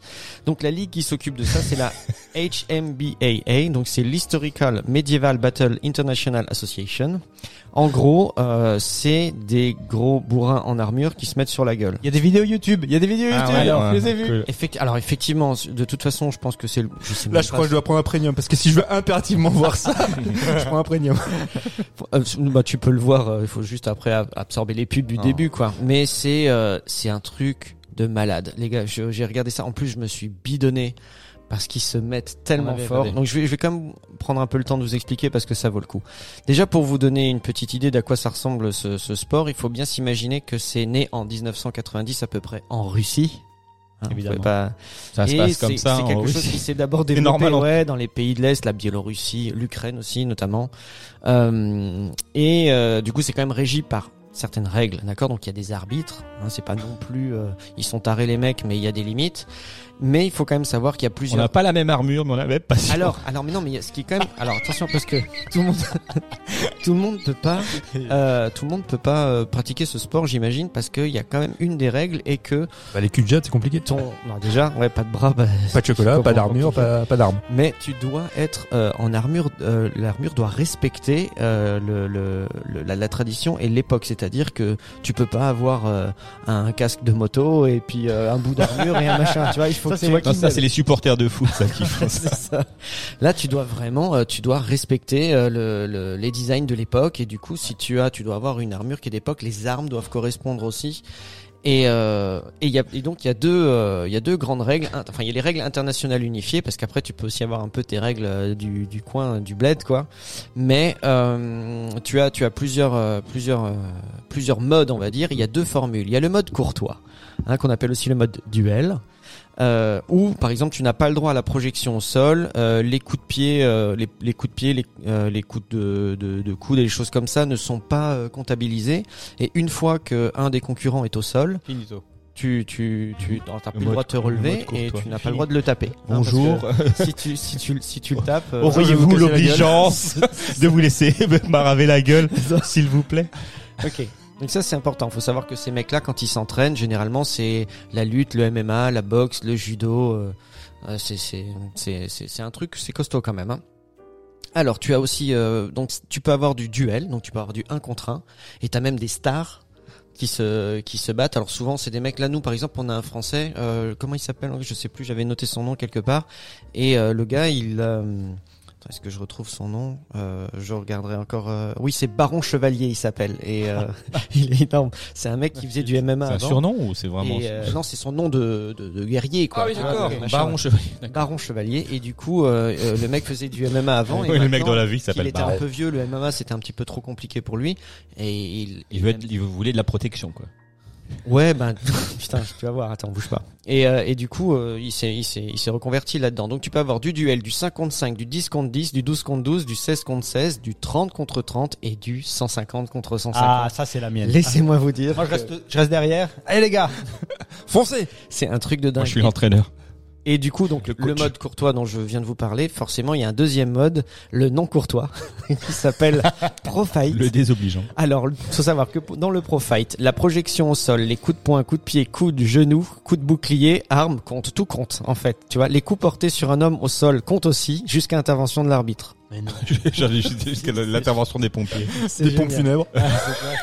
Et donc, euh, justement, il faut savoir aussi, bah, par exemple, si euh, si vous, si, alors je sais qu'ici autour de cette table, Ils il y a ont des masses il y a des- tout il y a des amateurs de Ils ont des Ah, fléaux, ah, ouais, avec ils ont des Mais oui, alors les armes, bah, Voilà. les armes qu'ils utilisent Ah sont oui. aussi Moi, je des veux armes savoir les d'époque. armes. Le seul truc qu'il y a, c'est que à l'arbitrage s'assure que les lames soient émoussées. Ah oui, bah oui. Mais c'est oui. contendant, hein, les mecs Oui. quand ils se mettent, ah, regardez, hein, quand les mecs se mettent des coups de marteau, ils se mettent des vrais coups de marteau. Donc du coup, ils préfèrent les, ils préfèrent les, les choses contondantes. alors le, le, le coup des stocks est interdit aussi. Ouais, le, le coup de, de face comme ça, c'est trop dangereux parce que ça tu pourrais euh, quand même. Empaler quelqu'un. Voilà, exactement. Ça, c'est pas euh, Jojo. ah non mais les mecs, ils se- euh, franchement je vous dis, prenez Ouais, prenez euh, quelques minutes, allez sur YouTube, tapez Béour. Euh, compa- euh, les, en plus, bah, vous allez regarder les grands matchs parce qu'il y a des compétitions internationales, genre les Russes contre euh, contre les Américains ou les Anglais. C'est c'est C'est ce qu'ils sont en train de faire en Ukraine, du coup, là. Euh, c'est- Euh. si- S'ils pouvaient régler les choses comme ça, ce serait peut-être euh, non. Non, ça ouais, passe pas. plus Non, c'est pas- van, moyen, bof. Ok, bon. Sur- sur- on, est, tellement peu écoutés que je vais pas avoir de procès. Moi, je te, ouais, moi, je te mets un 2 sur 10 pour l'audace. L'audace. Mais euh, sinon, c'est nul. hein. Ok. Et donc euh, j'ai pris exprès en plus l'exemple, je- enfin bon peu importe. Et du coup, euh, ce que ce que par exemple pour les amateurs de métal, euh, ce que beaucoup connaissent comme étant le Wall of Death ou ce que l'on a aussi appelé le Braveheart, Ouais. quand les deux le, le public se scinde en deux parties et sur généralement euh, euh, la demande de, de- du groupe qui est sur scène, au bout d'un moment, un signal bien précis, les deux clans vont Ça, se j'ai fait une fois. et finalement c'est pas si violent que ça parce que euh, Non, non, il y avait Fred devant. il est Fred devant. Voilà, qu'on appelle aussi un brevard. Ce genre de choses, vous allez les voir euh, au début des matchs. C'est quand même assez impressionnant parce que les mecs se, se mettent encore ça sur la gueule. Voilà, donc si vous voulez un peu voir à quoi ça ressemble aujourd'hui et parce que comme on dit, on disait tout à l'heure sur Brevard, c'est très chorégraphié. Puis ils, ils gueulent quand ils, qu'ils- ils arrivent les uns sur les autres. Ouais, comme ça, ils bien gueulent. sûr que ça braille. Ah ouais et puis Ça euh, braille c'est extrêmement euh, fatigant. C'est un combat silencieux. quand les armures, faut savoir que les armures comme ça, elles pèsent euh, généralement, euh, Ouais, c'est quoi, c'est entre 15 et 20, Ouais, 25 ouais. kilos. Bon, c'est bien réparti normalement, mais c'est c'est quand même pas évident. La visibilité n'est pas géniale non plus. Et les mecs se mettent des vrais latins. non, mais, Je m'imagine avec un casque en train de swinguer au hasard. regardez, vous allez voir, c'est qu'en plus de- d'être impressionnant, c'est- la fenêtre, tu sais, t'as le Bien sûr. tu penses à euh, le truc de la main, comment ça s'appelait Je sais encore euh, plus. Mais si, c'était la tour infernale Montparnasse. Ah oui, c'est ça, oui.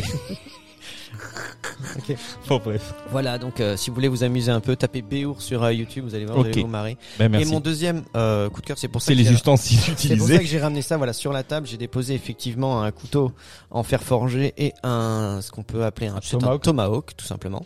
Et euh, je vous ramène ça parce que si vous avez l'âme d'un D'un couteau. euh, d'un barbare, on va dire peut-être, ou si le, le- justement cette époque médiévale vous euh, vous plaît et que ça vous a toujours un petit peu euh, ça vous a toujours fait un petit peu euh, comment dire Peur. euh, pas, pas peur mais ça ça m'intriguait moi toujours. Tu sais quand tu vois des fois les forgerons euh, faire leurs trucs euh, fabriquer les épées leurs armes euh, machin je trouvais ça génial. Et ben si vous êtes de la région de Strasbourg il y a il y a un gars qui est merveilleux euh, chez qui j'ai été et euh, enfin j'ai eu la chance de me faire offrir ça. Il a un ah ouais C'est une- oui. La lame, c'est une. C'est du Mike silex. Enfin, c'est du. du silex non, Pas non, du c'est- silex, mais de la pierre. C'est du silex plutôt c'est de métal. l'acier Plutôt métal. l'acier oui Ah mais toi t'es un vrai viking toi. Ah y a, ah, y a pas d'illusion possible, t'es un viking. Non, non, c'est du, c'est de l'acier. D'accord, c'est de l'acier. Voilà. Mike, Et pose du coup, en fait, le. Tu sais que t'es maladroit. Ah, je sais, mais Il va se couper un doigt. Ouais. Non non mais ça je m'en fous, il risque de péter ça la coupe, platine. Ça coupe, ça coupe beaucoup. ouais. Ah oui, ça coupe euh, pour de vrai. Celle-ci, elle était pas, elle est pas faite pour euh, faire semblant, quoi. Oh là, D'accord. Oh putain j'ai peur. Et l'autre, on peut avoir l'autre? Non non non non. Non, Donc voilà, je, je reviens juste sur ce que je disais. Donc euh, c'est un monsieur qui s'appelle euh, Geoffroy Weibel. Donc il est sur Strasbourg. Mec t'as un truc de planté Et dans ta il a, euh, il a un site qui s'appelle Masseur de métal. C'est Godefroy de Montmirail. Godefroy de Montmirail. Bon, on mettra, de toute façon, on dit tellement de conneries, on mettra, j'imagine, le lien. Non, mais son nom, c'est quoi? un jour- Geoffroy Weibel. Geoffroy Weibel. Voilà. Tu Et vois, son- sur le site, c'est euh, Masseur de métal. Masseur de métal. Ouais, ouais, ouais. Donc euh, c'est un forgeron tout simplement et il se propose de faire des séances où tu bon après c'est payant bien sûr mais où tu peux aller forger soit un couteau comme celui que tu as en main ici En métal. donc tu pars vraiment de du bout de métal brut Oui. et euh, et avec lui il te il fait une C'est démonstration autorisé dans- d'avoir ça chez soi? Chez soi oui Oui. c'est pas pour Dans aller la poche, non. foot. pour aller au stade de foot non Mike tu peux pas Toutes les tous les couteaux sont interdits d'ailleurs hein, faut le savoir hein. d'accord C'est impressionnant quand même. Ah c'est une émission on apprend des trucs. bah oui c'est mais Mike des fois faut lui expliquer hein. donc Oui, oui. euh, la méno non D'accord. d'accord Allez rends ça. Tant pis. Non, euh, non moi j'ai peur qu'il se blesse, pas qu'il blesse quelqu'un d'autre. Ou quoique involontairement, il il Voilà, est capable. c'est une expérience, c'est une expérience assez impressionnante. Le, le gars est super sympa, il est extrêmement pédagogue. Euh, vous passez, bah moi j'ai passé la journée avec lui et c'est accessible. Alors, je vous dis pas que ça fait pas un peu mal au bras quand même au bout d'un moment parce que euh, il faut un peu de technique et de trucs qu'on n'a pas forcément, donc on a tendance un peu à, à tétaniser. Mais il prend le temps, il aide, c'est vraiment un mec super sympa. On a passé un super moment entre amis. Enfin, moi j'étais, pour vous dire même, j'étais avec euh, ma compagne, et avec sa maman et mon beau-papa. Pour vous dire, donc c'est accessible euh, aux hommes, aux femmes, aux Et personnes depuis, il est séparé. Mais du, du coup, enfin, j'ai peut-être pas compris ou tu l'as peut-être dit. Euh, d'où, d'où, pour, enfin, pourquoi t'es allé Oui moi ma question c'est pourquoi Pourquoi Mais je- Non mais comme je, comme je l'ai dit euh, en préambule. C'est un cadeau, euh, ce c'est- voilà, mais Ah, c'est- en fait si tu veux, non non c'est que- c'est quelque chose. Moi déjà j'aime tout ce qui est manuel et les choses comme ça, et j'ai toujours trouvé euh, hypnotisant le travail de, de Du ces métal. tu vois, Voilà. Et il y a quelques temps, on regardait, euh, euh, je sais plus si c'était sur Netflix, je sais plus sur quoi. Il y a une émission un peu type télé-réalité qui s'appelle Forge in Je l'ai vue. Elle est trop bien cette. euh, Voilà, ben ouais, ouais. voilà. Et je trouvais, putain les mecs c'est génial quoi, parce qu'ils ils ont. Alors après le, Ils font le- tout avec du métal. Vraiment, bah, c'est En impressionnant. fait, à partir du moment où tu, il y a pas longtemps, j'ai fait de la soudure, je trouvais ça génial. Je me suis dit putain, mais une fois que tu sais souder, tu fais des trucs de ouf. Mm. Et en voyant cette émission-là, je me disais putain, ça a l'air vraiment fou leur truc, tu vois, parce que ça a l'air extrêmement physique et en même temps c'est très très fin parce qu'il Mhm. faut pas. C'est malade, hein, c'est pas c'est pas évident. Et c'est en fait euh, Ryan qui m'a offert ça. Elle a un jour, elle, elle est tombée sur euh, ce truc. Je pense que c'est Poca qui en parlait. Ok. Poca, c'est un site qui euh, D'influence locale. d'influence locale strasbourgeoise et qui explique, un, enfin qui donne un peu des, Mhm. des infos sur tout ce qui se passe. Et elle a vu donc euh, le, le site de ce mec-là et euh, je crois qu'en participant à un concours, elle avait gagné donc la fabrication de deux tomahawks. D'accord. D'accord Et ces tomahawks, elle, elle les a fabriqués avec le monsieur forcément qui t'aide et avec sa mère. Donc ça, c'est deux femmes qui l'ont fait. tape le fer. Et c'est ouais, mais c'est c'est impressionnant. Et en fait, mais ce qu'il faut savoir aussi, c'est quand le fer il est chauffé à son point de de, De non-retour. il est mal- si, bah justement, il revient. Il en... il en revient justement. Il reste Eh oui. très très souple et il faut vraiment pas énormément de choses pour le pour le forger et pour lui donner une forme. Après, dès qu'il refroidit, forcément, c'est Je vais t'offrir un petit, une petite entrée à l'écomusée de Ungersheim, c'est ça, C'est à de manière à ce qu'on puisse faire ça tous ensemble. Et ben, elle m'a aussi offert ce que le gars propose, c'est de forger un couteau. Ça, c'est sympa. Et franchement, moi j'ai passé un moment extraordinaire. Donc, comme je le dis, hein, euh, si vous si ça vous plaît, si vous aimez les trucs un peu manuels, que vous avez cet esprit un petit peu médiéval, euh, machin, si vous voulez voir à quoi ça ressemble d'être un forgeron et si vous voulez aller vous faire un truc euh, comme ça. Donc le monsieur, comme je le disais, s'appelle euh, Geoffroy Weibel. Sur euh, sur internet, vous trouverez ça sous masseur de métal. On mettra le lien et euh, si un jour ça vous botte entre potes euh, ou même euh, juste comme ça d'aller faire euh, d'aller forger, c'est c'est une vraie expérience. Et il est où, tu disais? Euh, à Strasbourg, sur, il est sur le site. Euh, attends, laisse-moi essayer. de- Idéalement, tu te forges ton arme et après tu vas claquer des gueules au, B- au Béour Au BO, c'est ça. avec ta team. Bah, en tout cas, alors, Et si pas tu avec veux le faire ça, couteau. par contre, il va falloir que ton arme elle ait la gueule d'une arme d'époque. Oh, moi Ça je ferais juste une grosse boule de métal. Ouais, les trucs. tu- Attends, c'est euh, pas un fléau, c'est quoi? Ça C'est non, un- ça c'est euh, c'est- pas le. Euh, Oh, si tu mets si tu mets des pics, c'est un fléau. D'ailleurs, dans Brevard, euh, il y en a un qui l'utilise pour pour se Oui. venger. Euh, il- Ah ouais. Mais oui, cet acteur, il est, C'est ouf. On en a l'Irlandais, pas non parlé. C'est pas je, voulais, l'Irlandais je voulais en parler Ah, d'ailleurs avec vous parce qu'il a le.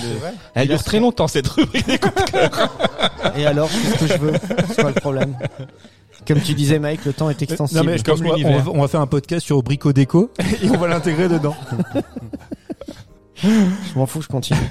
Euh, oui, c'est Tommy Flanagan. Vous voyez pas qui c'est Si, si, Le gars bah, de Son euh, of Anarchy. Of euh, Anarchy. même il joue dans Gladiator aussi. et qui, lui s'était vraiment fait agresser. effectivement, il a cette cicatrice sur les joues. Et en fait, c'est vraiment ce qu'on appelle, euh, comment on appelle ça? C'est en plus, il a un nom horrible. C'est le sourire, euh, de l'ange, le sourire de Glasgow, plus exactement. Ah ouais, et c'est- un truc comme ça qu'il a, il s'est fait. c'est- Oui, en c'est fait, vraiment fait il agresser, était DJ et au sort, alors on saura pas exactement ce qui s'est passé, mais au sortir de, de la boîte, Il avait passé à bas et c'est pas passé. ouais, il a passé des tubes, le mec, il a pas aimé du Ouais, tout, et, euh, et il lui a fait un sourire de l'ange, donc il lui a ouvert les joues d'un côté et de l'autre. Voilà, c'est ça. Ouais, et ses cicatrices. c'est Sur- pour ça sur- que- selon les régions, chez nous on appelle ça le sourire kabyle. Mhm. Vous vous souvenez, euh, Voilà. pendant- aussi pendant la guerre d'Algérie. Mais euh, suivant les régions, c'est très très connu. Hein. Mm. Mais euh, chez, dans- chez moi, dans mon quartier, on le pratique rarement. Mon moyenne d'âge 70 ans. Le sourire de la méno. Moi, c'est le sourire d'entier chez moi plutôt. Bon, t'as fait. je- Voilà. il y en avait oui, un je- deuxième désolé, j'ai fini. Voilà. Un, un deux- Non, non, pas désolé. sois Mais pas non, désolé. C'était- c'était Non, parce mon que c'était ton deuxième. Très chouette. Voilà. Ok. Eh ben, on fera ça. Moi, je. Vas-y, j'en- j'en Mike. fais un Oui, bah oui, je- bah oui, s'il te plaît. Alors moi, le mien, c'est euh, un reportage qui s'appelle euh, Jim Carrey, l'Amérique démasquée, qui dure 52 minutes. Euh, YouTube, sur YouTube, sur YouTube. Non, sur Arte. Arte. Tu l'as vu, oui, Mathieu? Bah oui, oui, c'est pas moi qui te l'ai conseillé. Ah bah non. non, non, mais on en a pas discuté tous les deux. Non, mais c'est pas une vanne. Ah bah non, non, c'était non, moi je l'ai. Ah, je croyais qu'on en... non, mais c'est pas une vanne. Je croyais Ah, qu'on en avait discuté ah, déjà. Non, mais non, non, ouais, ouais. En fait, c'est euh, un reportage de Adrien Desmouettes qui avait écrit un livre sur Jim Carrey, je crois. Et euh, Thibaut Sèvres. Et en fait, c'est euh, 52 minutes euh, vraiment top sur. c'est un portrait, un portrait croisé de Jim Carrey et de de ouais de, De l'Amérique. la société américaine, quoi.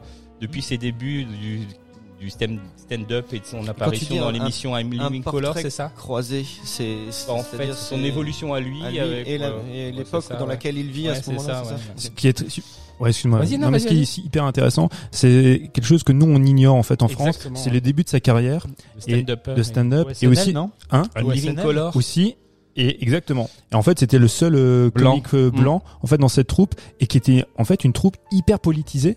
Un peu Et- potage, il faisait des sketchs po- un peu po- potage comme les. Robin des Bois ou Oui, oui. dans, ce, dans cette mais avec des revendications derrière Oui. qu'on n'a plus trouvé par la suite dans le Mm. cinéma de, de Jim Carrey. Hein. Tu Oui. vois, c'est- c'est c'est quand même assez parce que moi j'adore. On est on est tous d'accord, on adore tous Jim Carrey, mais la portée ses politiques et revendicatrices qu'il y avait au début de sa carrière, Ah en particulier dans cette émission, c'est complètement, tu vois. euh, Ah, ça, moi, je savais la même pas Et puis ils ont fait, ils ont fait, Ah. euh, ils ont fait aussi un, comment dire, son, son histoire, son historique et euh, le pourquoi de toutes ces thématiques au niveau de la télévision quand il faisait disjoncter, euh, etc. Quoi. Donc c'était vraiment chouette. Et 52 minutes, ça passe euh, très vite. Et puis Ils euh, sont un peu plus sur son côté privé, genre euh, la dépression, les trucs il en comme parle ça. un petit, peu. il en parle un petit peu, non Je sais Si, plus. alors, si, si- si tu veux vraiment aborder ce, cette thématique-là, il faut voir le doc qu'ils avaient fait sur Andy, ouais, Ouais. sur Andy Kaufman et le Oui, il film bien, ouais. Man on the Moon. Mais en tout cas, voilà. Et, euh, et Man on the Moon aussi, il parle aussi de, la, de son rapport avec la télévision, etc. Quoi. Mm. Oui, parce Et que il- Andy Kaufman, c'était un et il disait personnage qu'il- de télévision. Et il disait qu'il voulait, euh, Jim Carrey disait qu'il voulait faire de la télé rentrer dans la télé pour divertir sa, sa, sa mère qui, elle, était, euh, était dépressive et euh, il voulait la faire sourire, la faire rire. Et c'est pour ça qu'il, de base, il voulait faire de la télé, du cinéma et du, il voulait entrer là-dedans. Et, euh, et puis voilà, 52 minutes, euh, ça passe vite. C'est, par contre, le problème, c'est lors de la diffusion de cet épisode, euh, de, donc, donc, du podcast, il restera deux jours de, d'exploitation sur Wow. Arte. Euh, Moi, je l'aurais vu. C'est Non, mais- depuis, c'est depuis le mois de mars qui c'est disponible et Ah, puis c'est ouais. jusqu'au 8 juin D'accord. euh, disponible. Alors vous pouvez le télécharger et le- regarder plus tard, mais euh, Non, après, ce qu'il y a, c'est que en fait, c'est la- c'est les thématiques, les, les docs ciné de la chaîne Arte Ciné, qui est aussi euh, développée sur, sur YouTube. Et il y a de multiples rediffusions. Ah. Donc ça, c'est typiquement une émission. qui va être rediffusé. Par... Si ça se peut, dans un an, tu l'as de nouveau. D'accord. Parce que ils, ah, ils en font plein. Ils ont fait sur John Carpenter. Enfin, Puis Il y a c'est du contenu, j'imagine, qu'ils veulent exploiter aussi, quoi. Ils vont pas le jeter. euh. oui, oui, oui, oui, non, non. on- Non et plus c'est très bien fait. La voix off euh, est très chouette. euh, la voix française euh, qui raconte euh, l'histoire est vraiment vraiment top. Donc je vous conseille. Ok. ils ont, et l'Amérique démasquée. Ils en font souvent. Ils en avaient fait une aussi sur Michael Chimino où euh, c'était Jean-Baptiste Toré qui l'avait fait. C'est le dernier jour aujourd'hui. euh. Ouais, et en fait, ce qui est, ce qui est marrant, c'est qu'il y a cette, en fait, ce format de 52 minutes qui n'a rien à voir forcément avec euh, ce qu'ils font en fait en long métrage, parce que Jean-Baptiste Auré a développé en fait euh, ce même doc sur du long métrage de, de deux heures exploité en salle. Mais c'est, ouais, c'est une chaîne qui est vraiment vraiment top. Ils font, ils font plein de trucs. Ils ont fait des trucs sur les, ciné, ces actrices françaises, il y a- sur Jean-Louis Trintignant, moi j'ai vu, sur Piccoli, il y en a plein. Eh ben, en, 52 en minutes tout cas, on félicite la plateforme Arte qui met à disposition des contenus comme ça euh, grat- gratuits et euh, sur plein de thématiques. euh, Et franchement, c'est top. Clair. C'est clair. Euh, ouais, je vais juste euh, prendre faire mon coup de cœur et euh, non parce que il y y a Jules qui nous montre quelque chose concernant Ray Liotta, donc on fera, on touchera un petit mot sur euh, la disparition de Ray Liotta. Je vais juste euh, rapidement du coup faire mon coup de cœur. Euh, généralement, je vous parle de films ou de bouquins. Pour la première fois, je vais vous parler d'une série parce que bravo, Bravo. merci ah, d'être je venu. sais. Ah, je sais, mon petit. HBO HBO. Euh, Attends, HBO et Ne notre criez ami, pas euh, dans le micro, merci beaucoup. excuse-moi. Moi, c'est Non, quand, on est enthousiaste, on est c'est quand je enthousiaste. m'excite. HBO et notre ami. euh, quand je m'excite. Non, ça aurait pu. Ah non Non, euh, David Simon? Ouais. Ça, ça aurait pu parce qu'en fait, j'ai- pas tout vu. Ah, ok. Encore. Oui, ça va, c'est pas fini encore. C'est pas encore fini parce que là, euh, Ce c'est We Hunt. We Hunt The the, Night. The City. the City. Donc euh, qui est un peu, film, qui est un peu la suite de, enfin c'est pas vraiment la suite, mais ça reprend quelques personnages et surtout personnage principal, Baltimore, donc qui reprendra la suite de The Wire, donc c'est la même euh, même équipe avec George Pelicanos, David Simon euh, à la prod et à l'écriture. Mais c'est pas cette série parce que mon autre passion c'est la NBA. Et là, il y a une série qui est sortie sur HBO, donc on peut voir sur OCS, c'est euh, Wing Time, donc qui est qui relate la dynastie des Lakers. Donc on, est en- on suit en 1979 et 1980 avec l'arrivée de Magic Johnson en rookie, jeune joueur, t'as Karim Abdul-Jabbar, et on suit surtout un personnage dont on y, enfin la plupart ignorent le nom, euh, c'est Jerry Buss. Jerry Buss, c'était le propriétaire à cette période-là des Lakers. Il rachète les Lakers en 1979. Il est interprété par John C. Reilly. On a un casting de dingue. Le, il est Ah, c'est vraiment pas un, un reportage série, c'est c'est vraiment une c'est une série, fiction. C'est produit par euh, Adam McKay. Donc on a déjà parlé de lui. Hein. C'est lui qui avait fait Don't Look Up et puis voilà The Short. Vice et machin, Big Short. Donc c'est vraiment sa patte. C'est sa patte au niveau du montage, au niveau de la mise en scène. Euh, ils ont vraiment donné un grain et euh, pour qu'on soit au début des années 70, euh, début 80.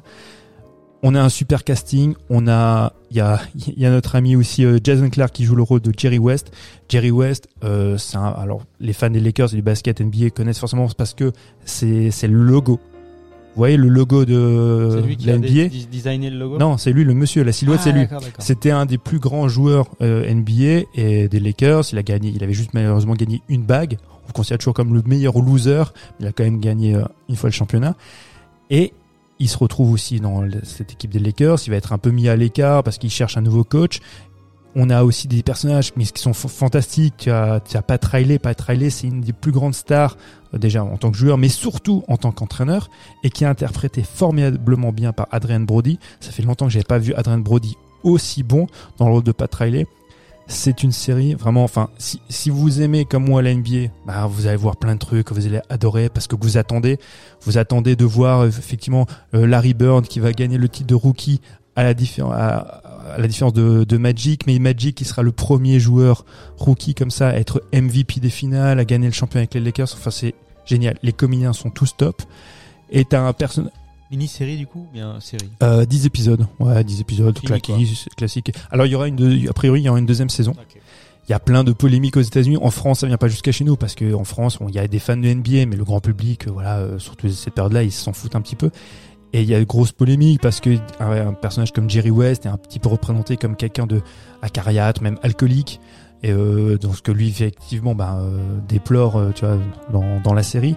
Il y a, y, a, y a plein, y a plein de polémiques aux États-Unis, mais en faisant abstraction de ça, parce qu'elle vient de façon pas jusqu'à chez nous, c'est un vrai plaisir. C'est un plaisir quand vous aimez le, basket, la NBA comme moi, mais c'est aussi vraiment un plaisir de série parce que c'est un, c'est un putain de feuilleton qui se suit trop trop bien. Et t'es en plus, t'as des super actrices. Oh, bon, il y a Jason Segel qui joue aussi dedans. Euh, t'as, ah, il y a un personnage qui est vraiment bien aussi. C'est Jenny Buss. Jenny Buss, euh, c'est génial parce que c'est la fille du propriétaire des Lakers à cette période-là. Et cette fille-là, on va voir aussi comment elle va évoluer. Elle commence comme stagiaire et tout chez les Lakers. C'est l'actuel propriétaire des Lakers. Ah ok. Et euh, c'est vraiment une dynastie hein, qui perdure encore aujourd'hui. Et c'est elle la propriétaire des Lakers. Elle a, bon, pareil si vous, avez- si vous suivez un peu la NBA, a fait une déclaration qui, euh, voilà, qui était un peu tonitruante. Il disait on a la quatrième masse actuellement, on a la quatrième masse salariale de NBA. On n'arrive même pas à se qualifier pour les playoffs. C'est une honte. Je suis plus que fâché, machin. Enfin, ça fait un peu la une pour tous ceux qui suivent euh, la NBA. Mais c'est intéressant de voir, voilà, ces personnages-là qu'on connaît aujourd'hui, bah, comment comment ils ont évolué. Faut- Le mec qui joue le rôle de Magic Johnson, putain, c'est Magic Johnson quoi. Mm. Le, gars qui joue Karim Abdul-Jabbar, c'est lui. Enfin, vraiment, c'est c'est fantastique. C'est une super super série que je Oh, conseille. chouette. OCS. Pardon, OCS. Ouais, là vous pouvez voir sur OCS, ouais, ouais, exactement. Pour avoir un abonnement. Il faut avoir un abonnement. Du, du coup, maintenant je me suis abonné à OCS euh, pour voir euh, Winning Time. Donc du coup, j'ai regardé d'autres trucs, euh, j'ai enchaîné les séries. Donc, Ils ont euh, tout, et- tout le catalogue HBO. quasiment, ouais. Bah t'as- t'as bah, t'as The Wire, Ah t'as Soprano, hein. euh, Trémé aussi. Je pense là au truc de David Simon. Ouais. Conseil, si vous aimez les Ouais, séries. euh, le coup, ouais. non, mais prenez OCS du coup, hein, vraiment. Bah, C'est combien je crois que c'est 12 balles, un truc comme ça aussi par mois. Ouais. Mais c'est sûr que quand tu, enfin, Quand tu aimes les séries, regarde les séries HBO, je veux dire. Bah, c'est ce que tu trouves de mieux. Hein. Bah c'est clair, bah, enfin c'est pas méchant, mais enfin si, on s'en fout d'ailleurs. Mais quand tu compares à ce qui sort sur Netflix, putain, Non, enfin c'est le jour, c'est le jour et la nuit, ouais, hein. ouais. mais vraiment. hein. Ok. Là, je- comme dit, hein, là on parlait, je, regarde le We on the, the City là qui sort euh, toutes les semaines, t'as un nouvel épisode. Putain, mais c'est brillant quoi. On en a déjà parlé mille fois, mais euh, pour moi, enfin, les Sopranos, The Wire, ça se touche comme étant les meilleures séries, euh, enfin, qui sont sorties. Et c'est pas Netflix qui te produisent ça. quoi. Non, non, non. À un moment donné, Ça, voilà. Ça, va. Non, non, fantastique. Très bien. Merci les garçons, merci Mathieu, merci Julien, merci Loris, merci Thomas et euh, merci euh, tout le monde de nous avoir écoutés. On vous rappelle que tous nos épisodes sortent le lundi euh, deux fois par mois. Euh, Ma- vous- Mike, j'en ai rien à foutre, je te coupe. Vas-y. Je te coupe parce que tu n'as pas suivi ce que nous avons dit tout à l'heure. Nous Qu'est-ce- voulions toucher un mot sur Ah la oui. disparition de Ray Liotta. Eh ben. Eh ben, quoi Juste un clin d'œil rapide. Apparemment, on l'emmerde. On emmerde Ouais. l'animateur. Mais non, mais Mike, c'est une, c'est une émission, on parle de cinéma. Oui, oui, alors 2h04, ok, vas-y. Bah, Ray non, non, Liotta. c'est juste que euh, ce, ce gars-là, en fait. On recommencera euh, après là, la, la je l'ai outro. fait, là, je l'ai fait exprès, franchement, parce que je vois juste ta tronche comme t'en es à ras-le-bol. Donc, euh, ça me fait plaisir de t'emmerder. Donc, Ok. Ray Liotta. Alors, Ray qui veut Liotta. Alors, les, affra- les infranchis. Les Alors, affranchis. J'ai dit. Ouais. Euh, non, non, c'était ju- juste pour euh, voilà souligner encore euh, la carrière d'un mec qui aussi, mais je trouve à l'in- à l'instar de, de- du gars dont on parlait de Rockwell, tu vois, qui a aussi euh, Faites attention, il y a des armes contendantes sur, sur Ouais, la ouais. table. euh, vous moquez qui, pas trop. qui a qui a eu de très grandes interprétations, qui était un très bon acteur, qui était aussi quand il est à l'écran, ben, il prend de la place et j'ai toujours trouvé qu'il avait des rôles, enfin il, il était capable de jouer des bons rôles, et il a toujours été dans un second plan. Et voilà, et du Ouais, coup, bon, bah, mais ça bon. fait quand je suis désolé, moi, quand moi, je vois. moi- en fait, ce qu'il y a, c'est que pour moi, c'est compliqué. C'est pour ça que je te l'ai pas forcément parlé, mais je voulais juste faire chez Mike. J'adore Ray Liotta dans Les Affranchis. Je pense comme tout le monde. Je, j'ai, j'ai- à part Les Affranchis, je vais être un peu méchant, mais euh, j'ai jamais été tout, enfin, à épée à son âme, j'ai pas envie d'être désobligeant. J'ai jamais tellement été impressionné par le jeu de, de Ray Liotta.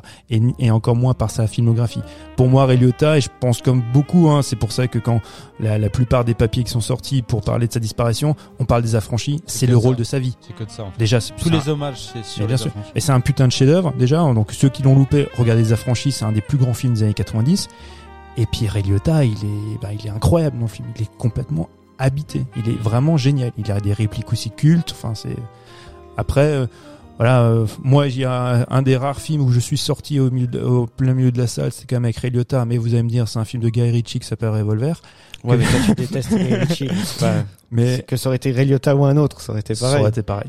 Mais euh, Ah, au milieu de la séance, il t'a dit, c'est bon, c'est fini. j'ai dit non, je- j'en peux plus là. Je- J'aime beaucoup Ray Non, mais c'est Liotta, vrai j'en qu'après, peux plus. juste là où je te, je te rejoins, c'est qu'il a souvent joué le même rôle en fait.